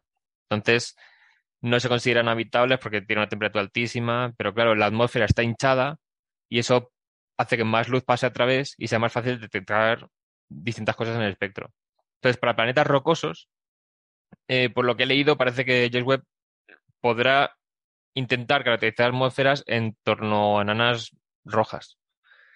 En estrellas como el Sol será más complicado. Entonces, lo que sí que he visto es, sobre todo en el primer ciclo de observaciones, programas para intentar ver si existen atmósferas en exoplanetas rocosos en torno a enanas rojas y, y si no, o sea, para ver si, si existen o no, a ver si existiesen, qué características tienen, a ver si hay algún patrón entre las propiedades de la estrella y del, del planeta que haga que una atmósfera exista o no. Entonces, en el sistema TRAPPIST-1, que tiene como, no sé si eran siete planetas rocosos alrededor de una enana roja, ahí había repartido en no sé si nueve propuestas diferentes para usar distintos instrumentos y modos de observación de ese telescopio.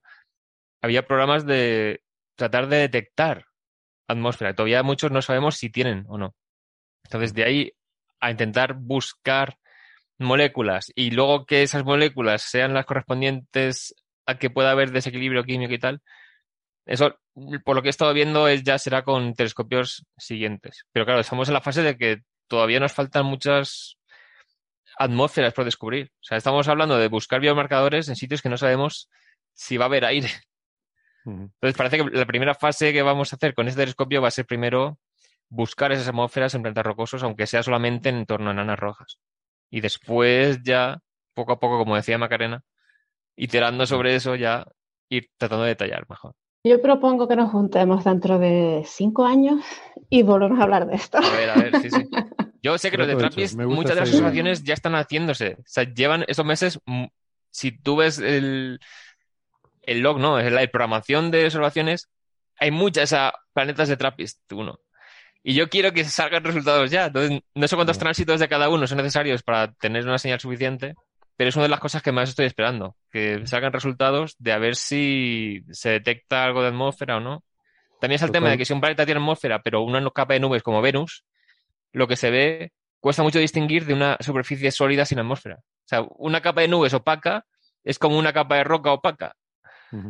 Y eso también, Sí, sí. uf, ver si hay atmósfera con muchas nubes o ver si hay rocas sin atmósfera también es una cosa degenerada, como decía Eva. O sea, son dos soluciones que cuadran con los datos.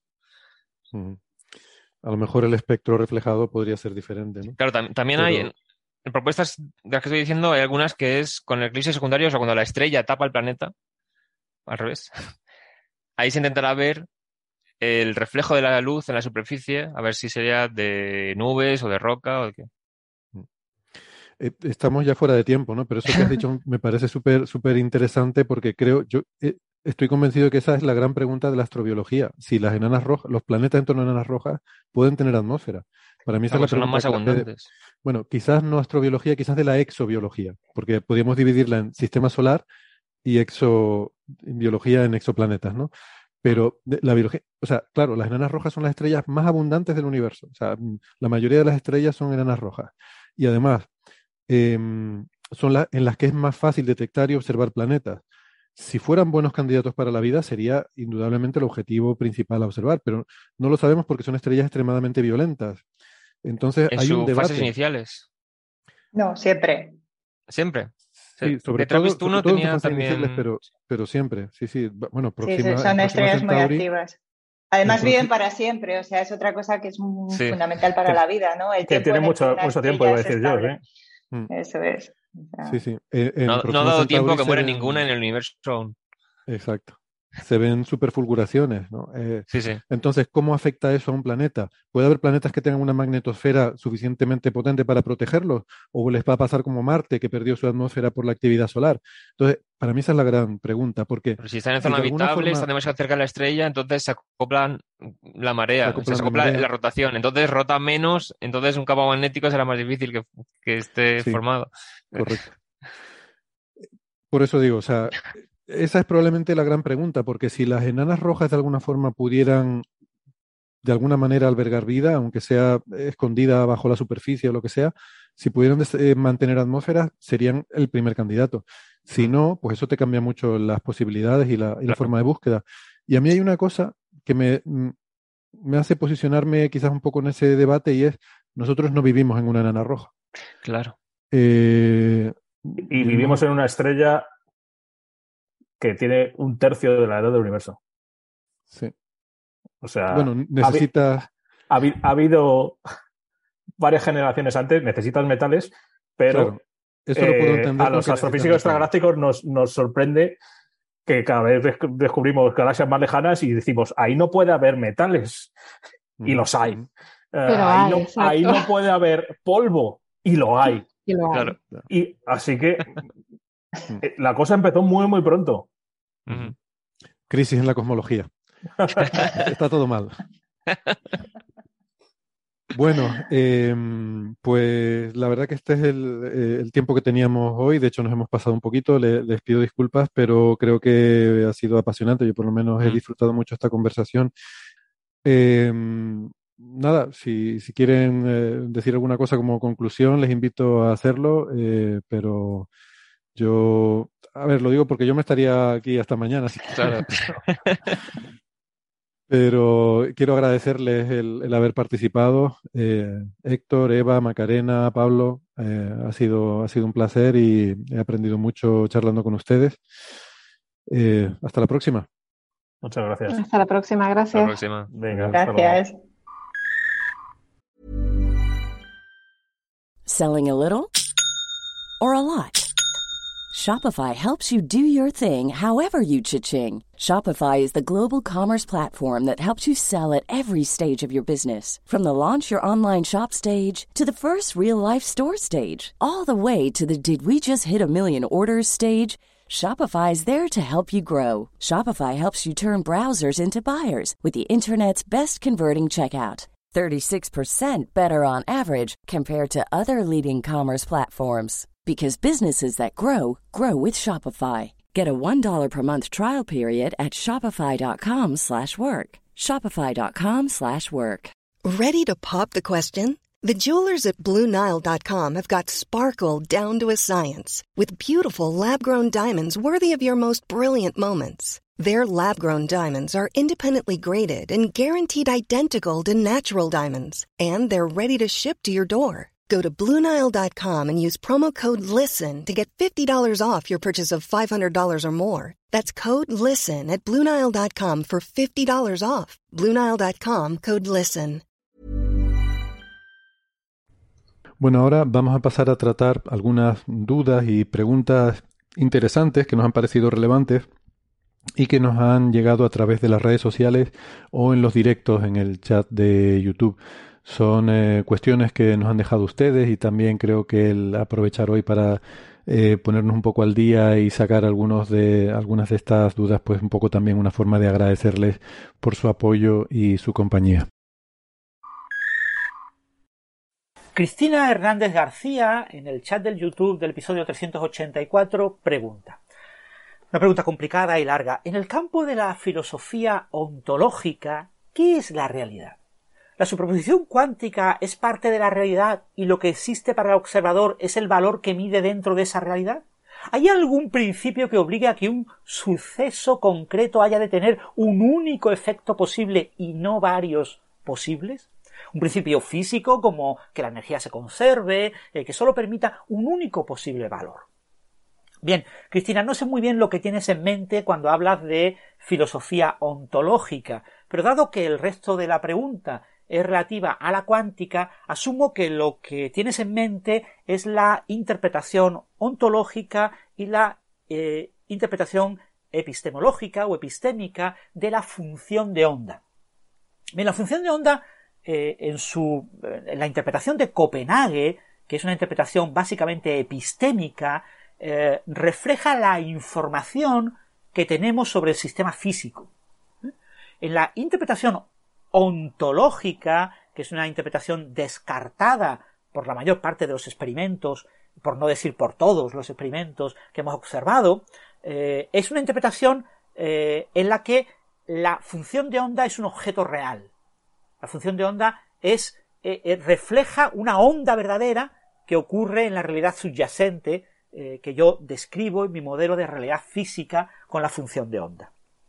Bien, la interpretación ontológica es una interpretación que es difícil de sostener fundamentalmente porque, primero, la función de onda no es medible.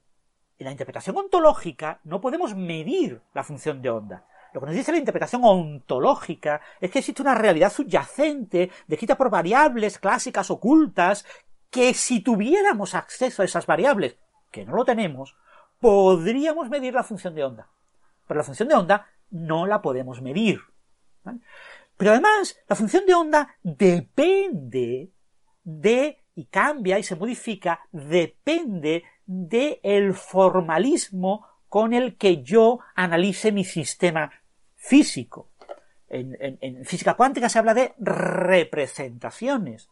En la representación de Redinger, los aparatos de medida son estacionarios, no cambian, son eternos. Es un aparato que no se modifica. Es un operador que actúa sobre un espacio de funciones de onda que varían en el espacio y el tiempo. Las funciones de onda van cambiando y modificándose conforme yo con los aparatos de medida voy midiendo el sistema cuántico. Ay, pero eso es la representación de Schrödinger. Pero igualmente válida y equivalente a esta tenemos la interpretación de Heisenberg. En la interpretación de Heisenberg lo que cambia con el tiempo son los aparatos de medida, son los observables. Los observables son espaciotemporales. La función de onda es única. Hay una única función de onda, constante, que no cambia, estacionaria. Cuando yo preparo el sistema cuántico, lo preparo en una función de onda. Y esa función de onda ya está eternamente ahí. Y lo que cambia con el tiempo es los observables, ¿eh? si quieres, los aparatos de medida, cuando interaccionan con ese sistema van obteniendo resultados y van cambiando los aparatos de medida, no la función de onda. Eso es la interpretación de la representación de Heisenberg y es igualmente válida a la representación de Rödinger. No hay ninguna razón para que tú prefieras la de Rödinger a la de Heisenberg en una visión ontológica de la realidad. Pero es que además tienes la representación de Dirac. La representación de Dirac te dice, no, a ver, la evolución libre del sistema la evolución libre que no depende de que yo lo mida o lo observe o interaccione con él, es una observación que viene determinada por una función de onda espaciotemporal. La función de onda evoluciona de forma libre. Pero los observables no son estáticos, estacionarios, son también dependientes del espacio-tiempo. Cambian con el espacio-tiempo.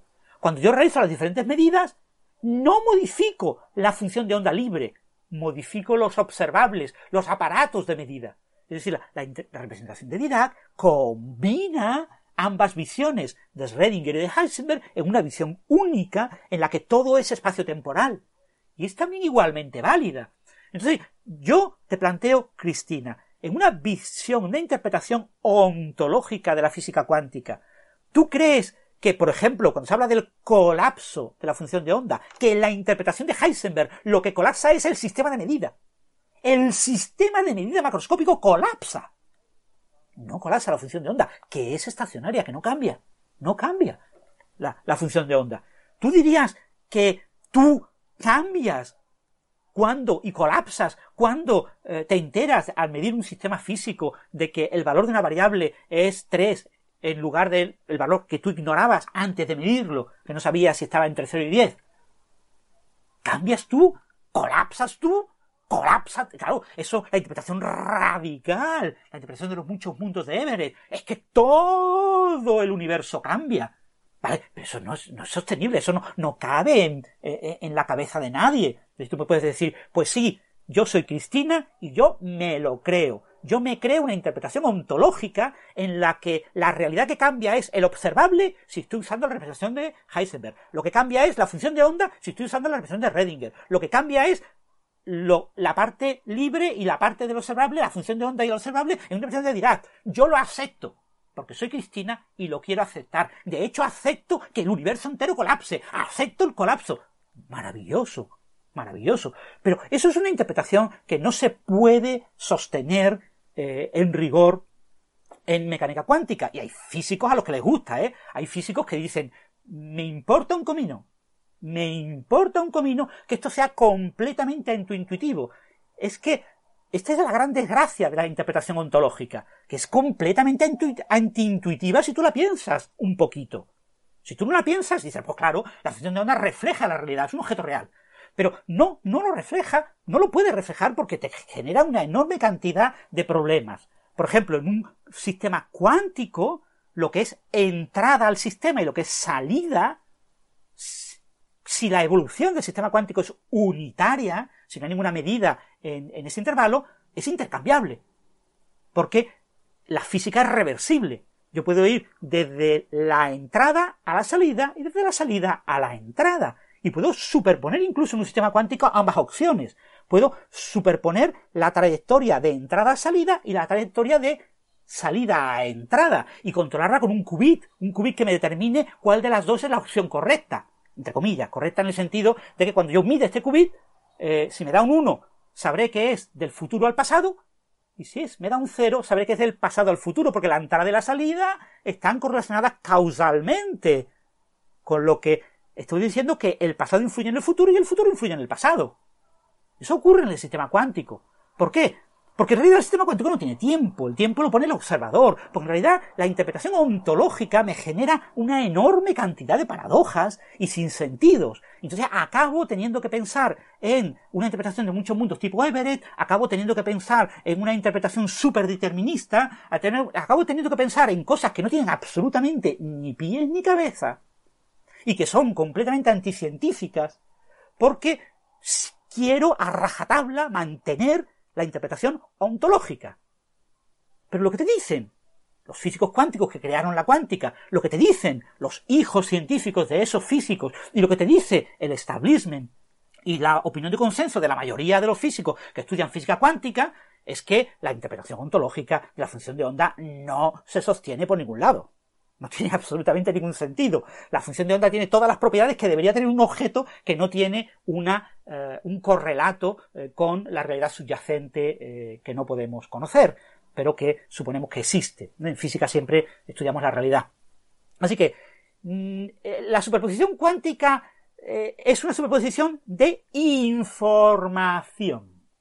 Información sobre la realidad, es epistémica. Es decir, hablar de una superposición cuántica ontológica no tiene, no tiene sentido, ¿vale? Eh, eh, entonces, discutir si el observador forma parte de la realidad medida o no, es decir, si la superposición cuántica entre el sistema medido y el sistema observable y el aparato de medida macroscópico que incluya al observador eh, debe ser tenido en cuenta en el sistema físico. En realidad, cuando yo observo un sistema físico microscópico, solamente una parte microscópica del aparato de medida es la que interacciona. hay un mecanismo de amplificación que amplifica esa señal microscópica y que la lleva a un universo clásico en el que el observador clásico la observa. Es decir, en ningún momento eh, hay que pensar en que el propio observador es parte de la realidad y el aparato de medida se describen por una función de onda que se superpone con el sistema cuántico. en realidad la superposición ocurre solamente eh, en un objeto muy microscópico, en algo muy íntimo eh, dentro del aparato de medida y el sistema medido. No ocurre a escala grande. Entonces, claro, eso me lleva, por ejemplo, a la paradoja del amigo de, de Wigner, y me lleva a muchas paradojas en las que tú dices, bueno, ¿qué pasa si Wigner mide la función de onda de uno de sus estudiantes que está haciendo el experimento? ese tipo de cosas, al final, te acaban mostrando que son sin sentidos, que la interpretación ontológica no tiene ni pies ni cabeza. Entonces, es mi opinión, ¿vale? Yo sé que hay un minúsculo grupo de físicos cuánticos en todo el mundo que piensan que la interpretación ontológica, eh, a pesar de todos sus problemas, que tiene infinitos problemas, eh, pues eh, es lo que más les gusta. ¿Vale? Y si tú, Cristina, te encuentras entre ellos y crees que la interpretación ontológica es aceptable, maravilloso.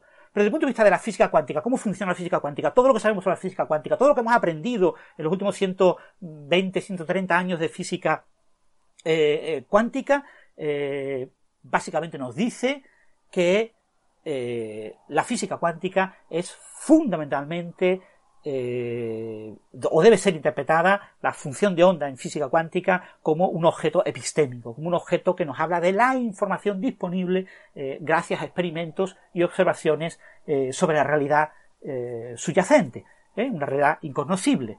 ¿Eh? Y, bueno, eso es la, visión que tengo yo, obviamente. Entonces, aquí no hay ningún principio que te prohíba las superposiciones cuánticas. No hay nada que te prohíba las superposiciones cuánticas. ¿eh? Los sistemas se superponen de manera cuántica cuando tienen esa posibilidad de superponerse. ¿eh? ¿Por qué un sistema macroscópico no se superpone? Pues fundamentalmente por el tema de la decoherencia, porque tiene un entorno extremadamente complicado, porque está hecho de partes que no se superponen, que están hechas de partes que no se superponen, y así llevo varios niveles, hasta que un nivel en el que ya hay partes que sí se pueden superponer hasta que llego a partes extremadamente pequeñas que sí se superponen. Pero hay una jerarquía de niveles de estructura en las que las superposiciones se diluyen porque los entornos son extremadamente complejos. La superposición cuántica es algo extremadamente delicado.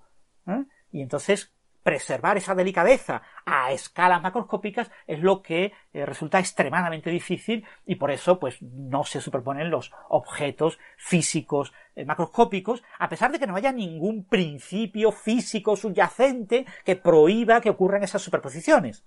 ¿Vale? Conceptualmente uno podría hablar de superposiciones cuánticas del universo consigo mismo o de un multiverso de un universo con otro y cosas por el estilo. Pero eso no tiene ningún sentido en, ciencia ni en física, ¿vale? Ese tipo de exagerar las cosas al extremo solamente por sostener eh, una visión ontológica que todo el formalismo y todos los experimentos y todas las observaciones nos dicen pues que no es sostenible. Entonces, eh, ya, ya otra cosa es que en la visión epistémica tú tengas diferentes versiones de diferentes interpretaciones de cómo ocurre ese conocimiento informativo sobre el sistema cuántico.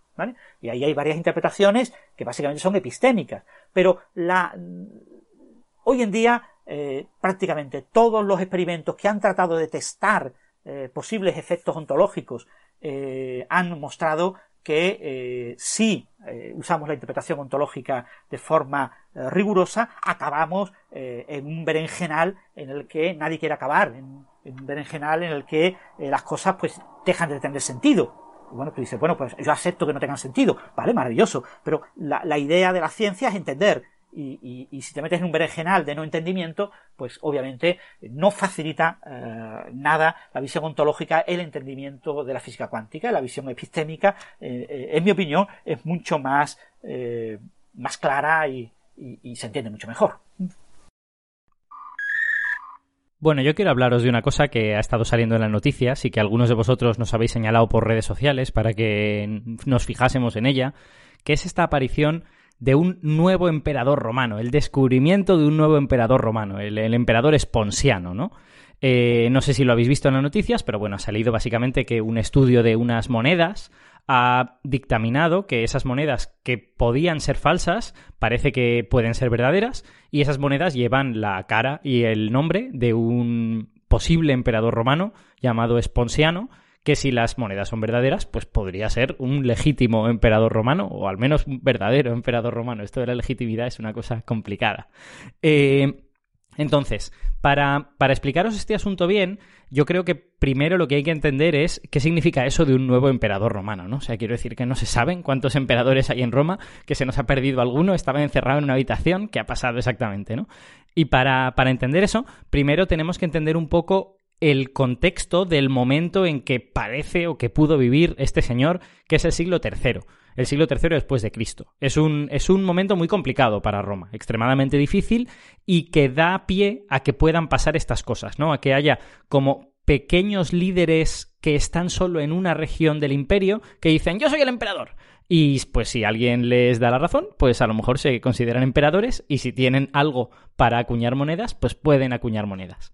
Entonces, para, entender un poco el contexto de esto, os voy a explicar un poquito cómo es el siglo III. Em, el, imperio en Roma empieza con Augusto, empieza en el siglo I Cristo eh, y continúa a lo largo de los dos, tres siguientes siglos con lo que se llama el Alto Imperio o el Principado, ¿no? que es donde están la mayor parte de emperadores que, que conocemos. Es donde está Adriano, es donde está Trajano, es donde está Nerón, es donde está Claudio. La mayor parte de emperadores que conocemos pertenecen a esta primera etapa llamada el Principado. Este siglo, el siglo III, es el periodo de transición a lo que se suele llamar el Bajo Imperio. Y es un siglo muy turbulento para Roma. Es un siglo en el que pasan muchas cosas que amenazan la estabilidad política del imperio y de hecho el imperio está a punto de desintegrarse directamente y desaparecer, pero al final no ocurre. Entonces voy a contar eh, un par de cosas importantes que ocurren en este siglo antes de llegar al asunto de eh, Esponsiano y todas estas cosas. Eh, una cosa importante que ocurre al principio del siglo III, en el año 212, es que el emperador Caracalla concede la ciudadanía romana a todos los hombres libres que hay en el imperio. Hasta ese momento, eh, el imperio era como una especie de eh, mosaico de personas que algunos tenían ciudadanía romana, otros tenían una especie de derechos intermedios que se llaman derechos latinos y otros pues sencillamente estaban sometidos a los gobernadores locales y había una serie de normas en las ciudades o en las regiones donde vivían que eran las que aplicaban a esas personas. Como veis, el imperio era como una especie de patchwork político de, muchas formas diferentes de manejarse y de eh, entender las leyes y de poder recurrir a esas leyes. En el año 212, Caracalla, con la Constitutio Antoniniana, eh, concede esta ciudadanía romana a todo el mundo, que sean hombres libres, y eso significa para la gente eh, varias cosas, pero la más importante para la mayor parte de ellos es un acceso a la justicia. Es decir, pueden eh, apelar casos a la justicia romana, saben que aplica la misma justicia en Siria que la que aplica en Hispania, que la que aplica en Italia, no están, no, no tienen problemas de jurisdicción si se van a otra ciudad. Eh, también tienen pues una serie de, de derechos que hacía esta ciudadanía romana, digamos, deseable. Em, con toda probabilidad, Caracalla no lo hizo porque fuese una especie de filántropo, sino porque había una serie de ventajas para el Estado romano. El Estado podía recaudar impuestos de forma directa de los que eran ciudadanos romanos, de los que no eran ciudadanos romanos no podía recaudarlos de forma directa. Seguramente había pues como una especie de recaudación local, que luego eso, eh, según la ciudad, pues iba al Estado romano en un porcentaje o algo así. Pero si todos son ciudadanos romanos, pues todos me pagan a mí y eso me viene muy bien. La segunda cosa que, seguramente a Caracalla le parecía interesante es que los ciudadanos romanos pueden ser reclutados para las legiones y era un momento en que el Estado necesitaba esa, especie de eh, fuerza militar. Entonces, esto ocurre al principio del siglo III y va a ser relevante para las cosas que van a ir pasando a lo largo del siglo III. Segunda cosa que ocurre a principio del siglo III y que va a ser relevante también es el nacimiento del nuevo imperio persa. El imperio persa sasánida nace en el año 224, cuando un, bueno, en principio sería un usurpador, eh, da un golpe de Estado y hace desaparecer el imperio parto, que era el que había hasta ese momento, y establece un nuevo imperio persa, que es el imperio persa sasánida, que ya durará hasta la conquista árabe, y que es un imperio eh, que, digamos, tiene que probarse a sí mismo, ¿no? Tiene que demostrar que es eh, legítimo, tiene que demostrar que es bueno, y eso lo va a hacer bastante agresivo hacia los romanos, y va a ser relevante en, el, en la historia que tenemos que contar. Otra cosa que ocurre en el siglo III y que es la que de verdad nos importa es la crisis del siglo III. Existe un periodo histórico llamado crisis del siglo III, que es este momento en el que el imperio romano prácticamente desaparece. Dura eh, pues alrededor de 50 años entre la muerte del emperador Alejandro Severo en el 235 y la ascensión de Diocleciano en el 284 y es un periodo extremadamente turbulento en el que se suceden un gran número de emperadores. En esos 50 años, pues hay, eh, no sé, depende un poco de cómo cuentes, pero más de 60 emperadores. Y claro, si, si, cuentas, pues sale a menos de un emperador por año, pero es que algunos de esos emperadores solo gobiernan en algunas regiones del imperio, como que hay intentos de separación del imperio, y en ese ambiente es donde va a aparecer esta figura que vamos a, de la que vamos a hablar hoy, y que podría haber existido, todavía no estamos del todo seguros, que es Esponsiano. Entonces, vamos directos al, asunto. ¿Qué es lo que pasa? ¿Por qué el imperio se fractura? Bueno, eh, básicamente después de la muerte de Alejandro Severo, el ejército cobra cada vez más importancia, el, propio ejército y la guardia pretoriana se sienten con, el derecho, con la legitimidad para eh, deponer y nombrar emperadores, con lo que se producen muchos asesinatos de emperadores. Hay una especie como de sucesión de, sillas musicales de emperadores durante un tiempo. Eh, eso genera una inestabilidad política generalizada y todo culmina al final de la década del 250, cuando el emperador Valeriano tiene que irse a Oriente porque los persas están creando muchísimos problemas, los persas están haciendo incursiones en territorio romano, saquean Antioquía, saquean toda una serie de ciudades romanas porque el emperador en ese momento estaba pendiente de otras cosas en la frontera del Danubio y del, y Rin, entonces Valeriano deja a su hijo en Roma cuidando de todos esos lugares, a su hijo, el, emperador, el futuro emperador Galieno, eh, y se va a Oriente a tratar de eh, poner freno a estas incursiones de los persas. Y en el año 260, en la batalla de Edesa, Valeriano es derrotado y capturado por los persas. No se sabe muy bien cómo acaba, desde luego no debió de terminar bien, pero en ese momento deja de ser emperador de Roma, los persas se apuntan un tanto, hacen mucha propaganda en plan de, Buah, hemos capturado al emperador de Roma, qué fantásticos que somos y todo esto. Eh, y en, como reacción a esas noticias, cuando esas noticias llegan a las diversas partes del imperio, el imperio básicamente se fractura. Se fractura, la, Galia, Hispania y Britania se convierten en una especie de entidad política independiente, a la que llamamos el Imperio de las Galias. Eh, hay pequeños jefes militares en diversos lugares del imperio que se nombran emperadores a sí mismos, como por ejemplo Ingenuo en la Panonia, lo que sería la, actual eh, Hungría se nombra emperador durante un tiempo hasta que Galieno va ahí y dice qué está pasando aquí y le depone, ¿vale? Eh, pero estos, estas entidades políticas más grandes, como el Imperio de las Galias, durarán bastante tiempo. El Imperio de las Galias durará 15 años y tendrá varios emperadores. E, y, se creará en ese imperio una estructura política similar a la del imperio central, con su senado, con sus cónsules y con sus todas estas cosas.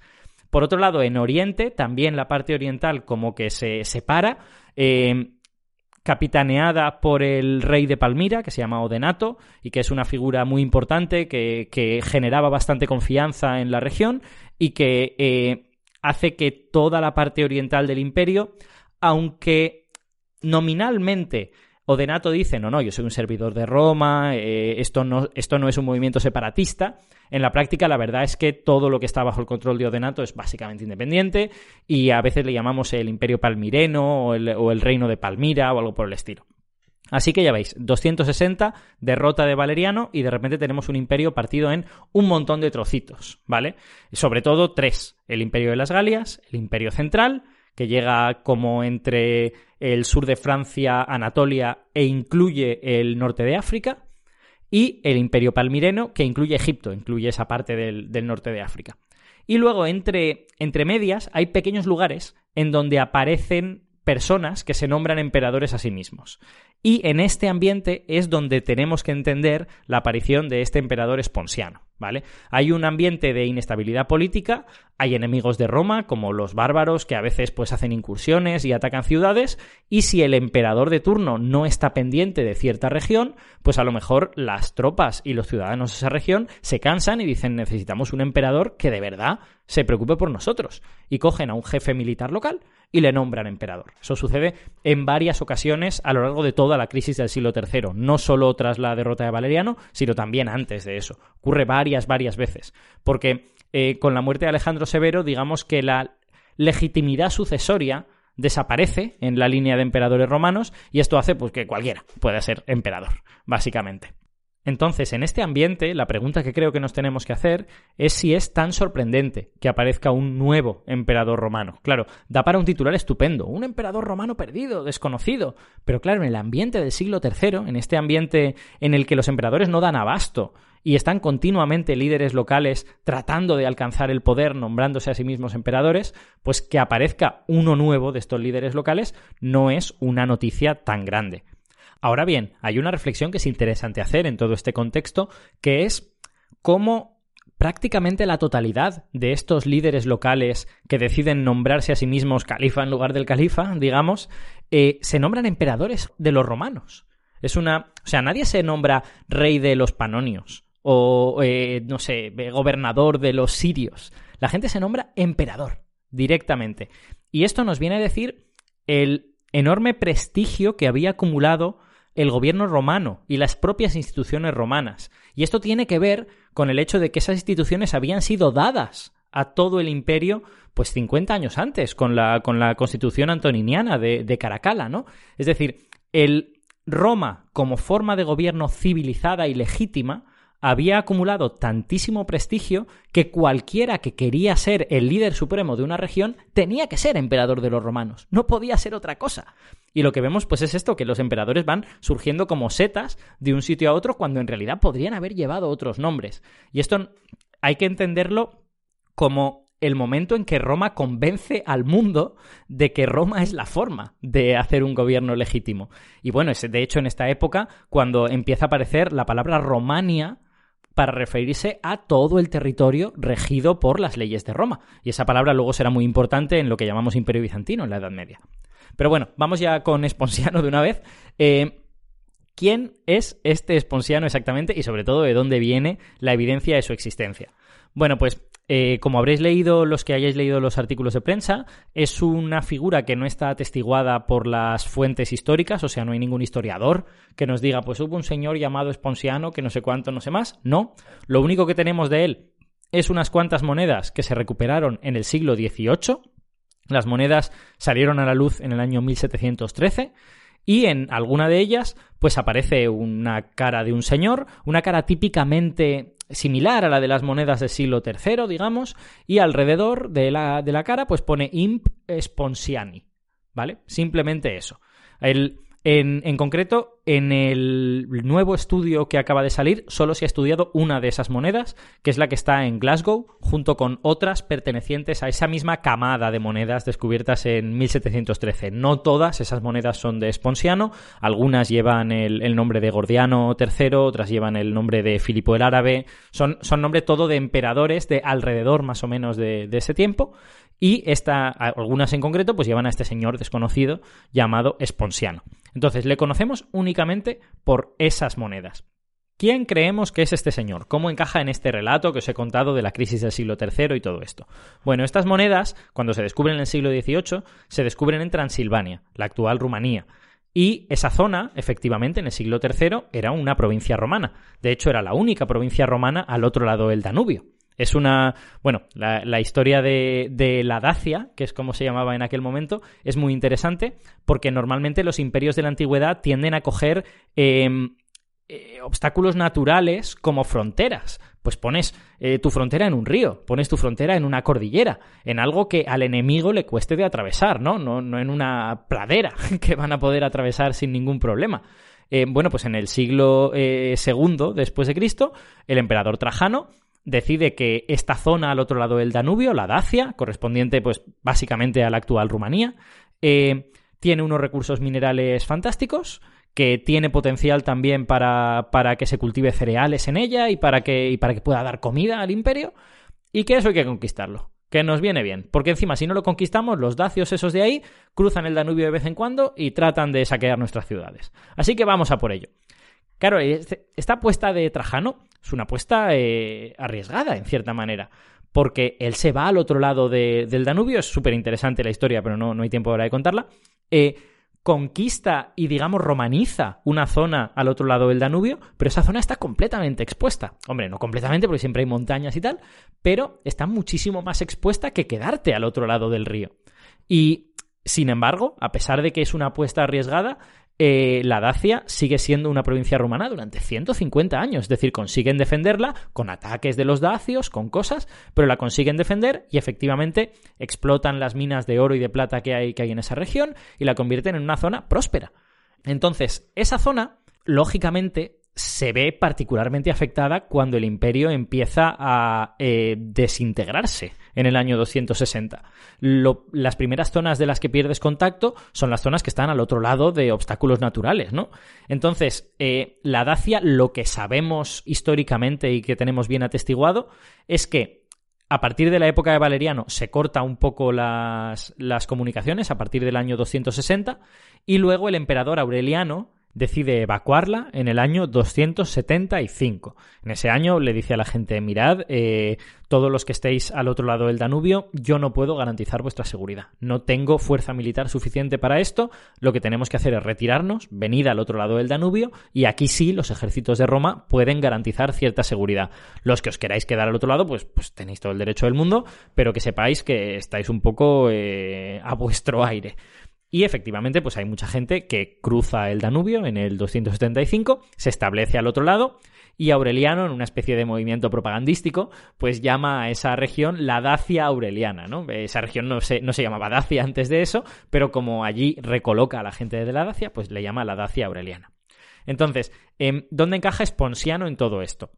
Los autores de este nuevo estudio, del que enseguida os voy a hablar, lo colocan entre el 260 y el 275. Es decir, lo colocan en ese momento en el que el contacto con la Dacia posiblemente se ha perdido o es muy difícil y los dacios tienen que buscarse la vida. Y lo que hacen quizá es coger a un líder militar de la zona y decir, oye mira tú, emperador, en el, un poco en la tradición esta que, que, os acabo de contar, de que para que un gobierno sea bueno, para que un gobierno sea civilizado, pues tiene que tener a un emperador de los romanos, ¿no? No, no un emperador cualquiera, sino un emperador de los romanos, porque Roma es la civilización, digamos, ¿no?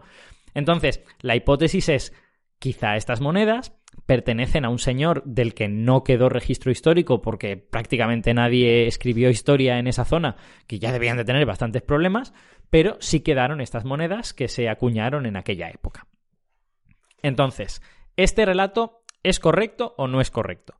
Bueno, pues tradicionalmente se había considerado que estas monedas lo más probable es que fuesen falsas. Tienen una serie de cosas que las hacen, digamos, difícil de encajar en el relato histórico.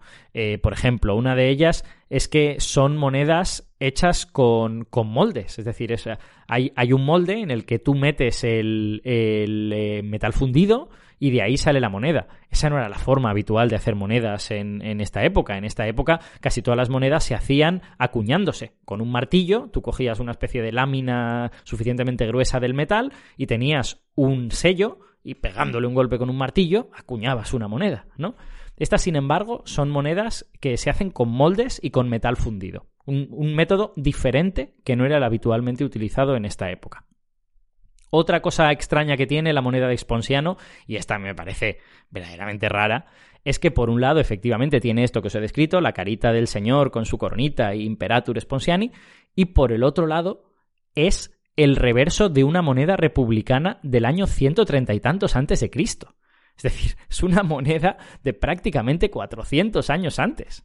Imaginaos que, hoy nos encontramos con un euro y dices, ah, mira, una moneda de un euro. Y por el otro lado le das la vuelta y es, pues, no sé, el emperador Carlos V, Luis XIV o, o yo qué sé, cualquier persona de hace 400 años, ¿no? Es una cosa verdaderamente peculiar y que hace que la gente eh, tenga muchas dudas. También es verdad que la factura no es buena, la factura es, es mucho peor que la, de, que la de otras monedas romanas, aunque eso quizás se podría entender pensando pues que, mira, están en una provincia en donde están a verlas venir, han tenido que nombrar a un emperador provisional y vamos a ver lo que pasa. Pero sobre todo este asunto de que eh, la moneda no está hecha con las técnicas habituales en la época romana y que la moneda tiene por detrás una cosa de hace 400 años, hace un poco difícil creer que la moneda sea verdadera. Y en todo este contexto es cuando aparece este nuevo estudio, que es el que ha generado todas estas nuevas noticias. Ya veis que nos ha costado un rato llegar hasta el estudio. Eh, espero que haya sido interesante el relato, porque me parece que si no contamos este contexto no terminamos de entender por qué las cosas pasan de esta forma. Eh, entonces, este estudio, ¿qué es lo que ha hecho? Pues básicamente ha cogido las monedas que hay en Glasgow que vienen de esa hornada del año 1713 y que incluyen esta moneda de, de Sponsiano, eh, y las han analizado mediante diversas técnicas. Han analizado pues las pequeñas raspaduras que hay en la superficie, han analizado su composición, han analizado los pequeños restos de tierra que quedan en las monedas y han comparado todo eso con monedas que se sabe que son verdaderas. Por ejemplo, em, si las monedas fuesen una falsificación, eh, ¿Cuál sería el objetivo de la falsificación? Muy sencillo. Un señor del siglo XVIII quiere hacer dinero, tiene una cantidad de oro y sabe que si ese oro lo convierte en una presunta moneda de la época romana, pues vale mucho más que el oro por sí mismo. Entonces lo puede vender muchísimo más caro. Esa sería básicamente la justificación de que la moneda fuese falsa. Eh, pero para que la moneda sea creíble, tú no le puedes dar a la gente una moneda perfecta, brillante, reluciente, maravillosa, ¿no? Tienes que hacer que parezca vieja. Tienes que hacer una serie de cosas para que tenga rayas, para que, para que tenga un poco de pátina, de antigüedad, todas estas cosas, ¿no? Y efectivamente los falsificadores saben hacer esas cosas. Pero normalmente es posible encontrar ciertos patrones que distinguen el uso natural de la moneda y, y los rastros que eso deja con esta especie como de imitaciones que los, que los falsificadores tratan de hacer. Y para eso, pues hay que analizarla con microscopios y con, y con técnicas que te permitan ver el detalle fino. Y eso es lo que han hecho estos autores. Esto es lo que han hecho eh, Pearson, Paul Pearson y colaboradores. Esta, este estudio básicamente concluye que las raspaduras que hay en la superficie de la moneda son bastante aleatorias, son de eh, tamaños y profundidades diferentes y da la sensación de que tengan que haber sido producidas en momentos distintos. Eh, hay, un, hay un detalle importante del estudio que a mí me parece particularmente interesante, que es que la composición de las monedas es diferente entre unas y otras, y me explico. Las, las monedas acuñadas en Roma, Roma, las monedas acuñadas en la, Casa de la Moneda oficial, eran monedas eh, cuya, cuyo porcentaje de oro, plata y todas estas cosas estaba muy bien tasado. Y aquí en concreto estamos hablando de monedas de oro que en principio deberían tener cero de cualquier otra cosa. Oro puro y se acabó. Estas monedas, tanto la de Sponsiano como las de Gordiano y Filipo, tienen pequeñas cantidades de otras cosas. Tienen pequeñas cantidades de cobre, tienen pequeñas cantidades de plata. Eh, y eso es, hasta cierto punto, normal. Es normal porque han sido acuñadas posiblemente en una zona que no es la casa de la moneda central de Roma. Y por lo tanto, pues los métodos para, para refinar eh, los metales pueden no ser tan buenos como los que tenían en Roma, ¿no? Pero hay una cosa que es interesante más allá de eso, que es que las monedas de Gordiano y Filipo se caracterizan por tener una cantidad variable de plata, no mucho, ¿eh? pues como mucho un 5%, digamos, y un poquitín de cobre, solo un poquitín, esto de que haya cobre en una moneda de oro, eso estaba muy feo, eso no se podía permitir bajo ningún concepto, y bueno, más o menos es consistente eh, entre esas monedas en particular. Pero la moneda de Esponsiano es diferente a esas. La moneda de Esponsiano tiene efectivamente una cantidad variable de plata, pero es que tiene bastante más cobre. Tiene un factor 3, 4, 5 más cobre que, las, que las otras monedas de la misma hornada. Y esto hace pensar que a lo mejor se acuñaron en sitios diferentes. Quiero decir, si todas esas monedas de 1713 son de un falsificador único, pues hombre, ese señor usaría los mismos metales para todas las monedas. No va a utilizar, bueno, pues una mezcla diferente para esta moneda y una mezcla un poco distinta para estas otras.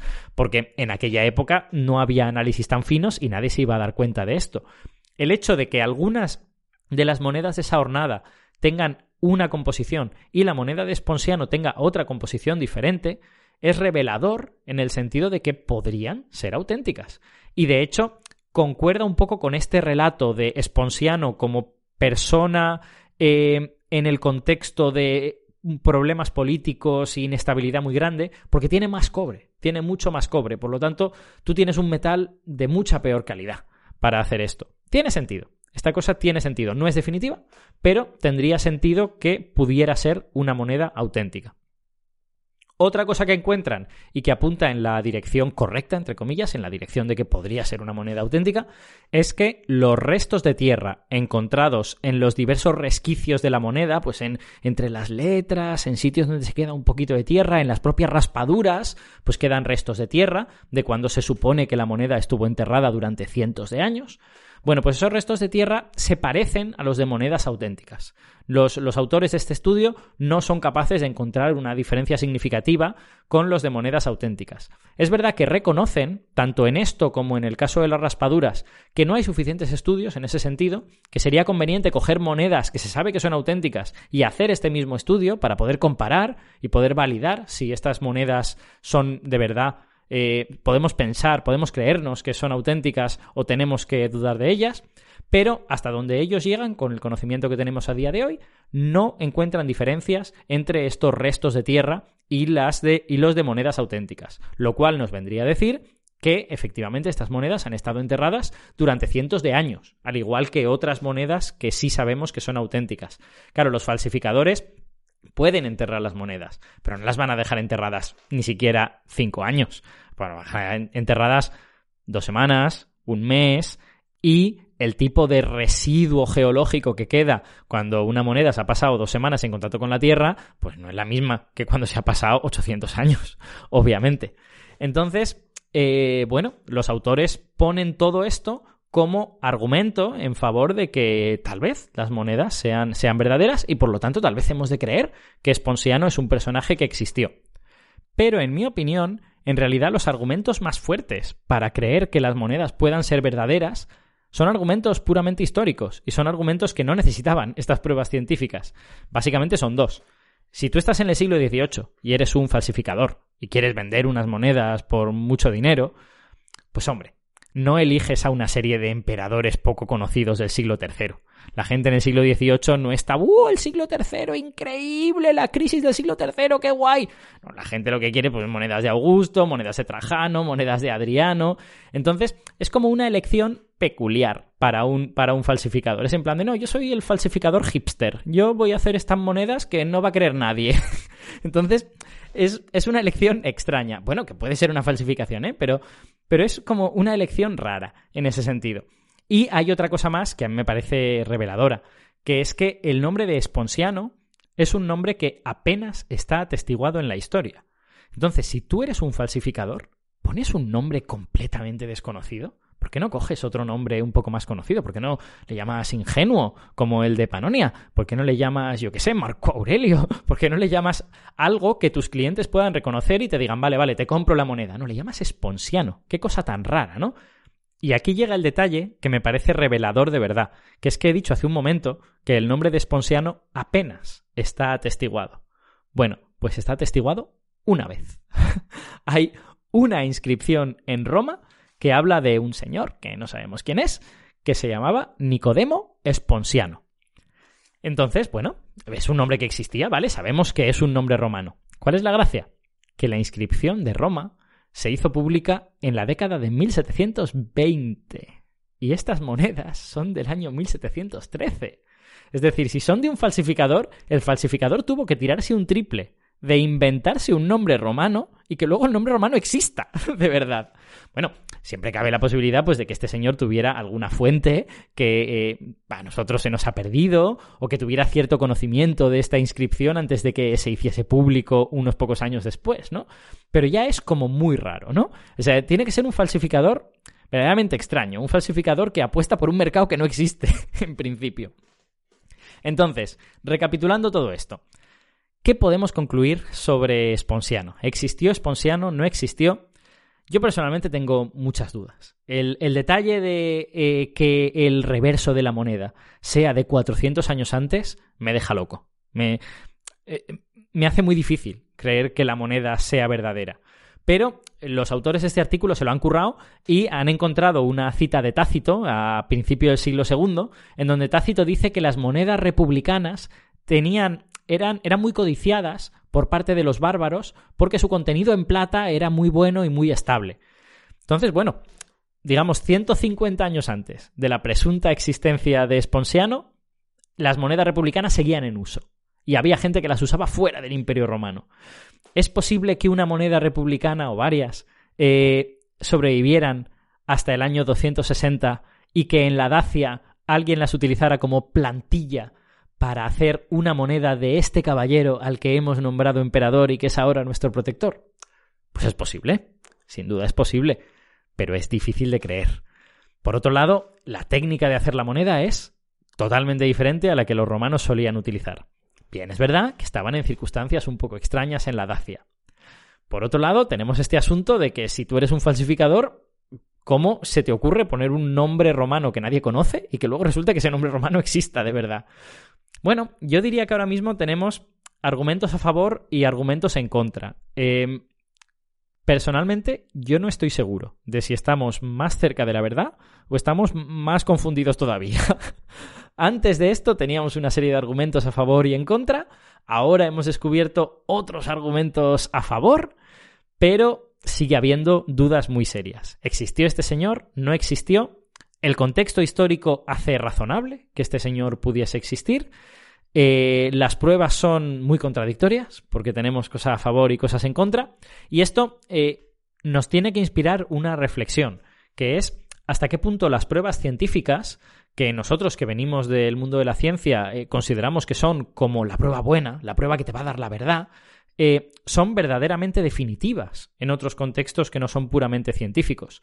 Em, por ejemplo, en, el antiguo Egipto, todo el mundo creía que las pruebas genéticas nos iban a decir qué momia era de quién, quién era hijo de quién, si Tutankamón era hijo de no sé quién, o era el primo, o era no sé cuántos, y resulta que las pruebas genéticas cuando se hicieron a esas momias, pues dejaron a la gente con muchas dudas, porque, porque no eran del todo consistentes, porque eran difíciles de interpretar, porque algunos resultados eran ambiguos.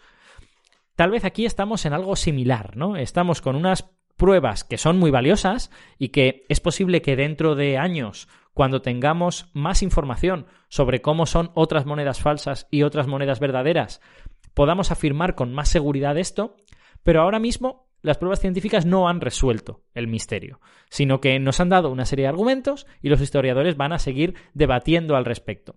Fijaos hasta qué punto no han resuelto el misterio, que en mi opinión el argumento más potente para que no sea una falsificación es un argumento puramente histórico. Es el argumento de qué falsificador haría esta cosa tan rara, ¿no?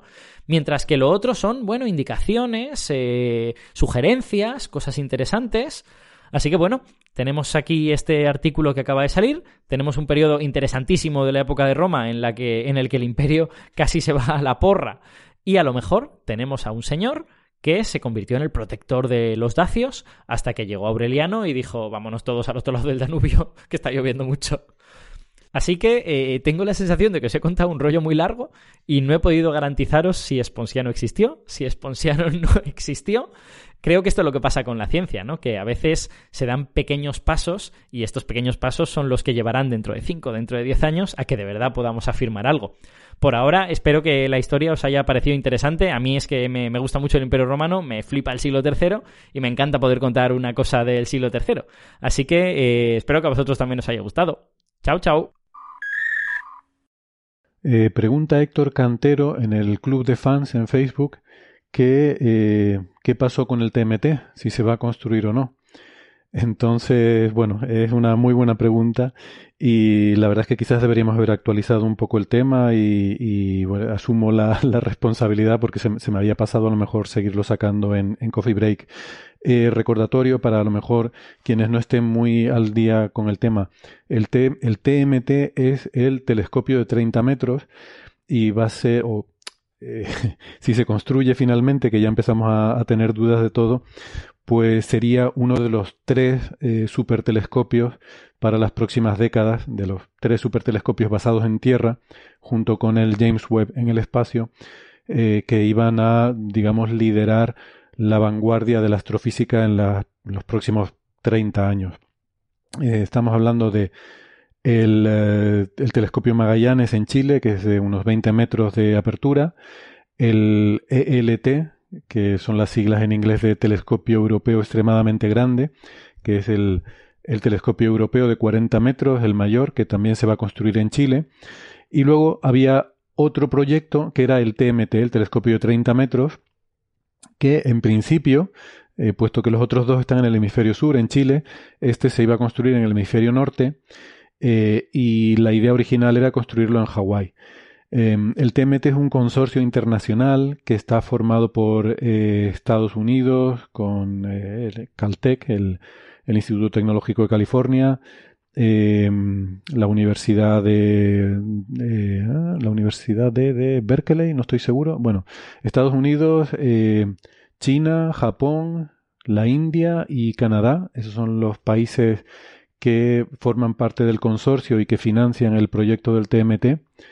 me parece maravilloso y muy bonito que Estados Unidos y China estén en ese proyecto, que la India también esté metida. en fin, eh, genial.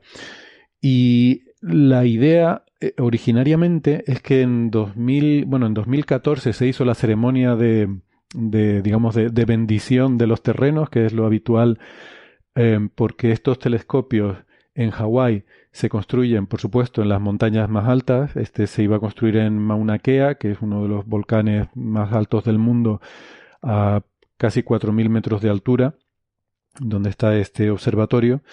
Y estas cumbres de estas montañas altas son sagradas para los, eh, para los aborígenes hawaianos y en general, pues, dentro de la sociedad hawaiana, sea uno o no aborigen, pues hay una, em, un, bueno, un, ambiente, una opinión pública de, de, proteger la cultura y las costumbres tradicionales de los aborígenes que quizás bueno, cuestiones históricas que a lo mejor no vienen al caso y que yo tampoco soy experto, pero que vienen eh, desde bueno la, anexión de Hawái de Estados Unidos, que fue un, tema turbulento.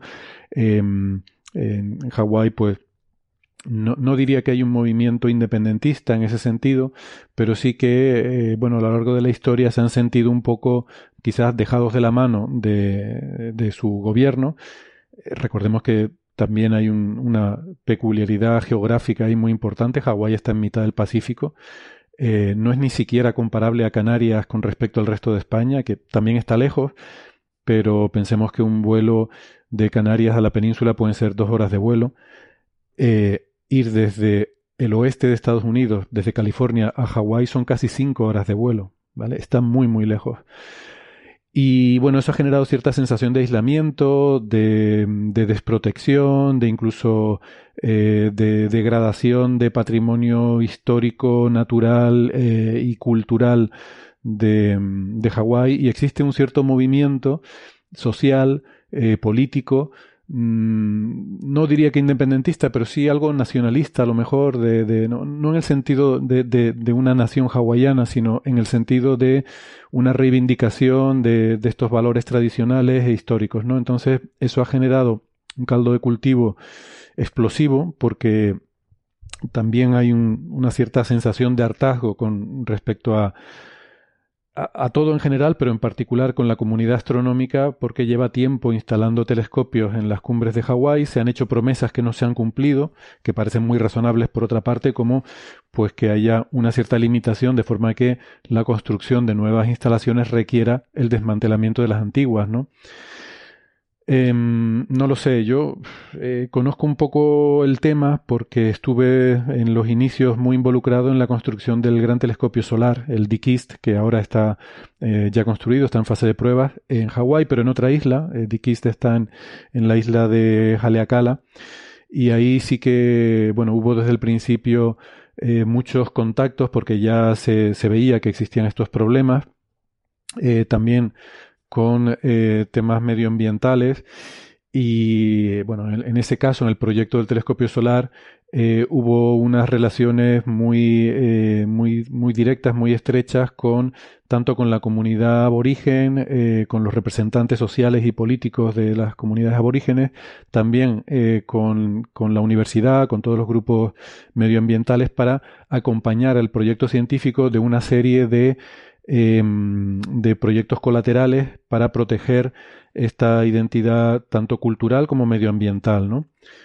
Eh, por ponerles dos ejemplos, dos anécdotas, em, una de ellas es que durante toda la construcción, toda la fase de construcción del proyecto, eh, había un, un, bueno, un sacerdote, un, un chamán, eh, no sé cómo exactamente lo, denominan, de, de, los aborígenes hawaianos que iba eh, todas las mañanas a la salida del sol a hacer unos rituales de, de eh, digamos, para...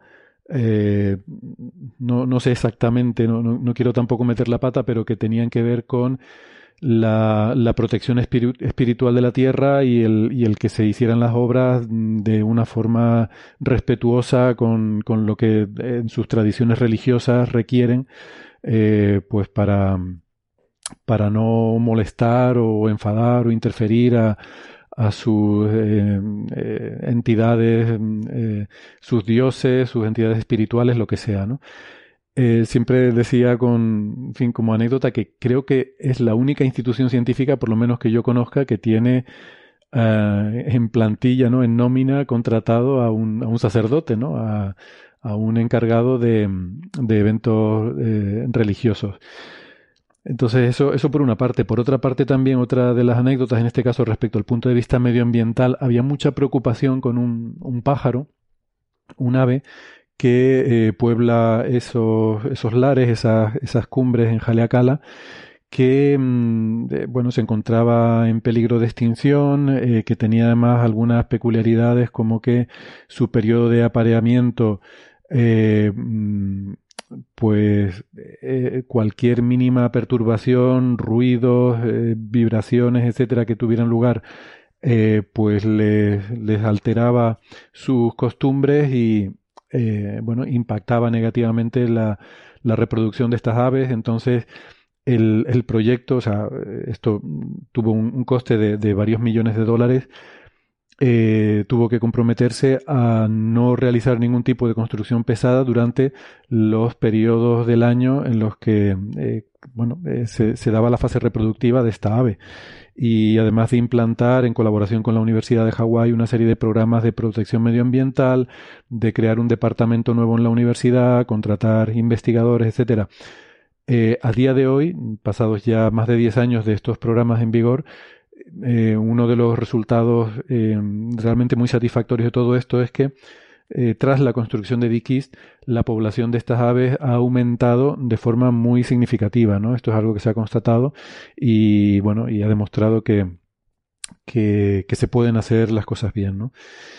Y bueno, me he desviado bastante, perdón, eh, porque se pone uno a hablar de batallites y me he desviado bastante del, tema del TMT, pero esto es para dar una idea de la, lo delicado de la situación tanto cultural como medioambiental, incluso diría que política en Hawái. Entonces, en 2014 se realizaron las ceremonias de bendición del terreno para ya comenzar a construir.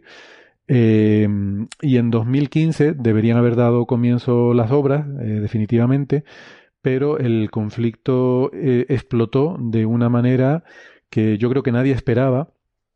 Eh, yo desconozco hasta qué punto el TMT había llevado a cabo, mm, eh, había desarrollado el, digamos, los contactos, las negociaciones correspondientes con las comunidades que, no sé, que, que pudieran llevar todo esto. Pero la cuestión es que el malestar era, el malestar social con la construcción del TMT era tan importante que eh, entre manifestaciones, protestas y demás, pues eh, esto, esta oposición pública al proyecto llegó a, detenerlo, incluso diría que por la fuerza, ¿no? Porque teniendo todos los permisos y todo, la, presión eh, social popular llegó, bueno, llegó a un punto hace unos años que directamente cortaron la carretera de acceso al, al observatorio, eh, acamparon allí, bueno, formaron prácticamente un, campamento de, tiendas de campaña donde eh, un poco de broma decíamos pues que allí había tiendas, había cines, había sitios para los niños, porque había gente que directamente vivía allí bloqueando esa carretera para impedir el acceso de camiones y máquinas que pudieran eh, llevar a cabo la construcción. Entonces, bueno, todo esto empezó en 2015. El gobernador inicialmente, el gobernador de Hawái, eh, detuvo, el, eh, pidió que se detuviera el, proceso de, construcción, bueno, que se detuviera, que no comenzara hasta que se intentara resolver el tema, pero el asunto se enquistó y no, no, se, eh, no se avanzaba ni para, ni para atrás ni para adelante, ¿no? En 2016 se seleccionó La Palma aquí en Canarias como el sitio alternativo, ¿no? Y por esa razón tenemos mucho interés en, en seguir todo esto porque si finalmente TMT no se pudiera construir en Hawái, eh, se construiría supuestamente en La Palma, eh, que sería, como digo, el sitio alternativo.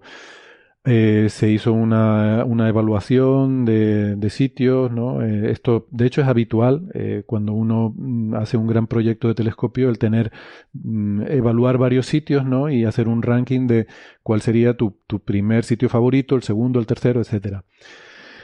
Entonces, a partir de ahí empezaron una serie de, de, movimientos en diferentes líneas. Eh, por una parte, intentar desatascar la situación en Hawái. Eh, por otra parte, también dentro del consorcio empezó la discusión sobre si no sería conveniente abandonar la opción de Hawái y eh, directamente pues, construir el telescopio en La Palma. Ahí sabemos que hubo tensiones, eh, por lo que tenemos entendido, Japón eh, es el país que más frontalmente se oponía al cambio de sitio. Eh, Japón tenía, tiene mucho interés en que se construya en Hawái, que bueno, primero le queda más cerca, pero sobre todo parece que estratégicamente ellos tienen ahí un poco su, a raíz de que tienen el telescopio Subaru y una serie de oficinas en, allí en, creo que en en la Isla Grande, en Hawái, pues bueno, tiene un cierto interés estratégico en hacer esa su, su sede eh, principal de, instalaciones astronómicas. por otra parte, Canadá se ha mostrado públicamente eh, favorable a eh, no seguir agravando el conflicto social en Hawái, a, tener un respeto por estas consideraciones culturales e históricas y eh, pues el, ir al sitio alternativo, ¿no? Se ha hablado algo sobre las mm, ventajas e inconvenientes relativos.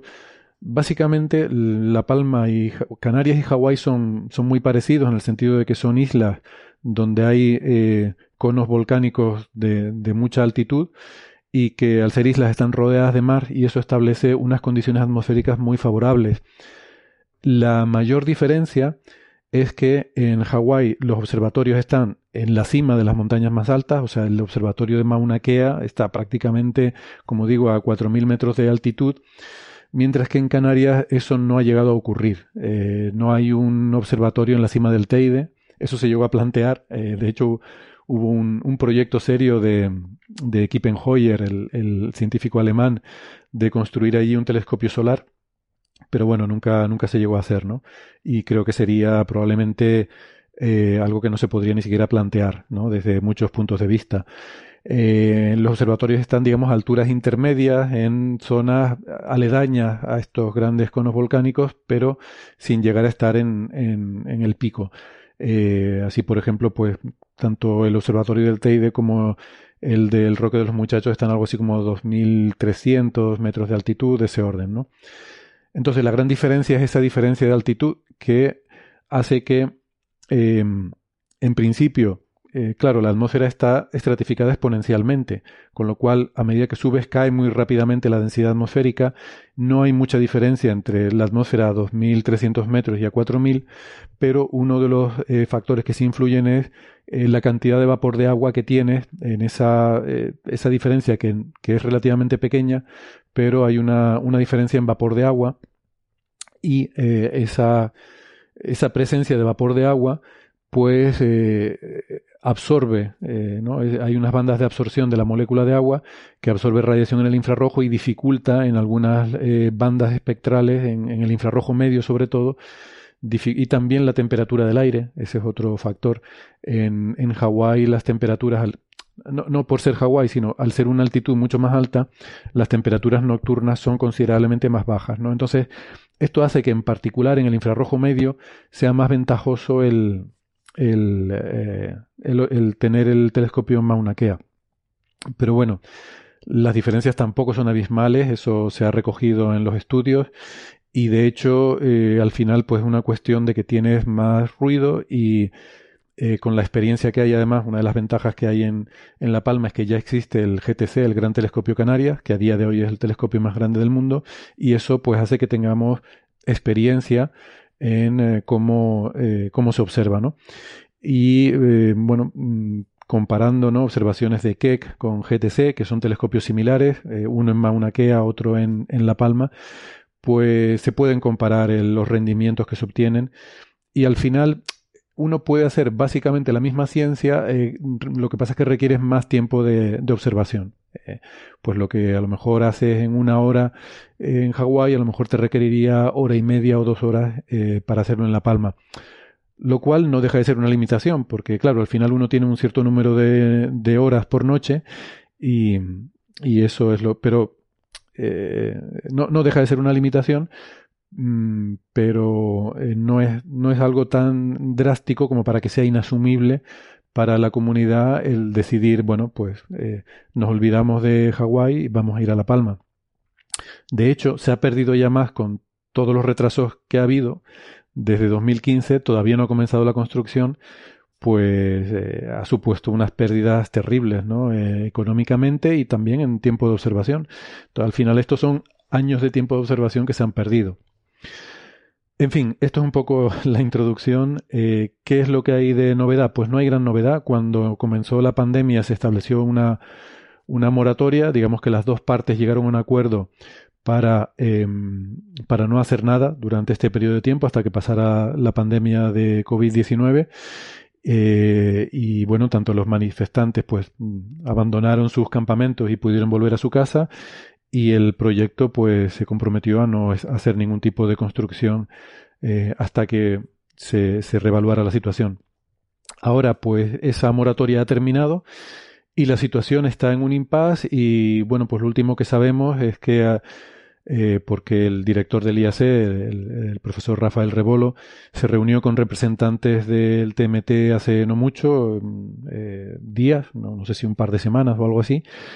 Em, y bueno, lo que les transmitieron es que sigue sin haber una decisión tomada sobre ni sobre el sitio ni sobre em, ni sobre cuándo se van a tomar estas decisiones y que eh, de momento todo se va a posponer durante un año más. Es decir, que hasta finales de 2023 no se va a decidir nada, ni en un sentido ni en otro. O sea que, bueno, seguimos dándole patada a la pelota para adelante, esto lo digo yo, por supuesto, no lo dice Rebolo, y, vamos a ver qué pasa. Em, yo estoy muy preocupado, sobre todo porque uno lo que quiere es que se haga, o sea, Hombre, evidentemente me gustaría que se hiciera aquí porque sería algo súper importante para la ciencia española, eh, pero Mm, pero la ciencia lo que necesita es que ese telescopio exista, que esté funcionando, que esté tomando datos y ya debería estarlo haciendo, ¿no? Y, ni siquiera hemos empezado a construir en un sitio o en otro.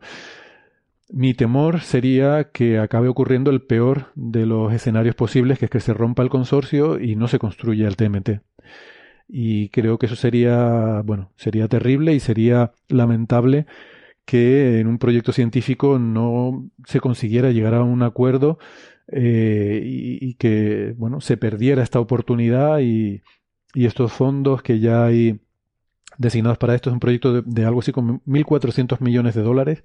Eh, supongo que habrá aumentado porque además ahora se ha involucrado la NSF, que es la Agencia Financiera Pública de Estados Unidos, para compensar algunos de los, de los gastos ¿no? en los que, los que ha incurrido. Eh, creo que iba a ser una aportación, pues no recuerdo, pero estaban en el orden de los cientos de millones de dólares para, mm, bueno, compensar un poco, ¿no? Eh, esto, estos sobrecostes en los que se ha incurrido y que también haya una participación eh, de, como digo, de la financiación pública estadounidense en el TMT. Pues eso es lo que sabemos. Total, que para decir que no sabemos mucho más y que se ha, se ha pospuesto eh, un año la, la decisión, hasta finales de 2023 probablemente no sepamos nada más y siento haberme alargado tanto para contar esto, pero me parecía relevante dar un poco de, visión histórica al, eh, bueno, a cómo se ha desarrollado el proyecto. Pregunta Javier Rodríguez en el chat de YouTube del episodio 385. ¿Qué explicación tiene que las plantas tengan más genes que los animales? Parece contraintuitivo, porque los animales son más complejos. ¿No es así? Bien, eh, Javier, yo, como bien sabes, no soy eh, biólogo, no soy experto en evolución y te voy a contestar un poco lo que se sabe. Pero bueno, este es un, tema que por fortuna eh, más o menos se entiende bien. La mayoría de las plantas son poliploides, es decir, no tienen un doble gene de cromosomas, como tenemos los animales y los humanos en concreto, sino que tienen tres o más copias de todos los cromosomas. ¿Esto qué significa? Esto significa que tienen múltiples copias de los mismos genes. No solo, eh, además suelen tener genomas bastante más largos de los que uno esperaría, porque uno esperaría, a priori, un animal, como tú comentas, parece más complejo que eh, una planta, porque las plantas no se mueven y, tienen eh, pues una, muchas limitaciones respecto a lo que es el comportamiento de un, de un animal. Sin embargo, sorprendentemente, esa falta de movilidad es la clave de que la mayoría de las plantas, sobre todo las plantas superiores, las angiospermas, sean poliploides es decir, tengan muchas copias de los genes y en sus eh, de los cromosomas y en, su, en cada uno de sus cromosomas incluso tengan muchas más copias de lo habitual de en eh, los animales. Y la razón es que las plantas, como tienen esa dificultad, no pueden eh, moverse con objeto de adaptarse al medio, necesitan respuestas muy rápidas no pueden permitirse el lujo de tener muchos caminos alternativos ante un cambio en el medio. Un cambio en el entorno requiere una respuesta rápida y una activación muy rápida y una producción muy rápida de las proteínas asociadas a esos genes. Por lo tanto, las plantas necesitan tener más copias de los genes. Eso lo hemos observado en animales. En animales eh, los genes que son más relevantes suelen estar copiados en múltiples eh, versiones, a veces no completamente idénticos porque tienen pequeñas mutaciones, pero funcionalmente realizan funciones muy parecidas. Y la razón es que, eh, como son funciones biológicas de capital importancia que se activen lo más rápido posible, es necesario que haya múltiples copias de los genes.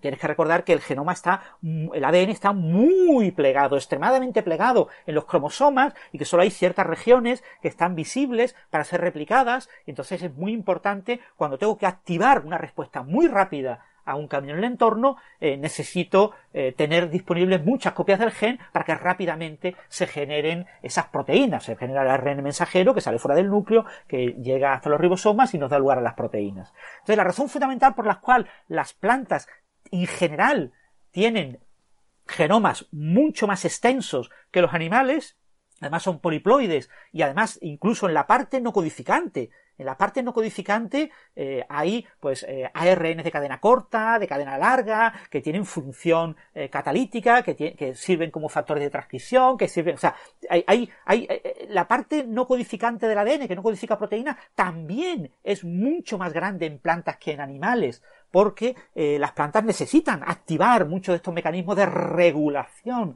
de la expresión génica de manera rápida. Por ello, la respuesta básica es que una respuesta rápida requiere tener muchas copias y eh, para tener muchas copias tengo que tener un genoma muy eh, largo, mucho más extenso en plantas que en animales. Bueno, amigos, pues con esto terminamos por hoy. Gracias por estar ahí. Nos vemos la semana que viene.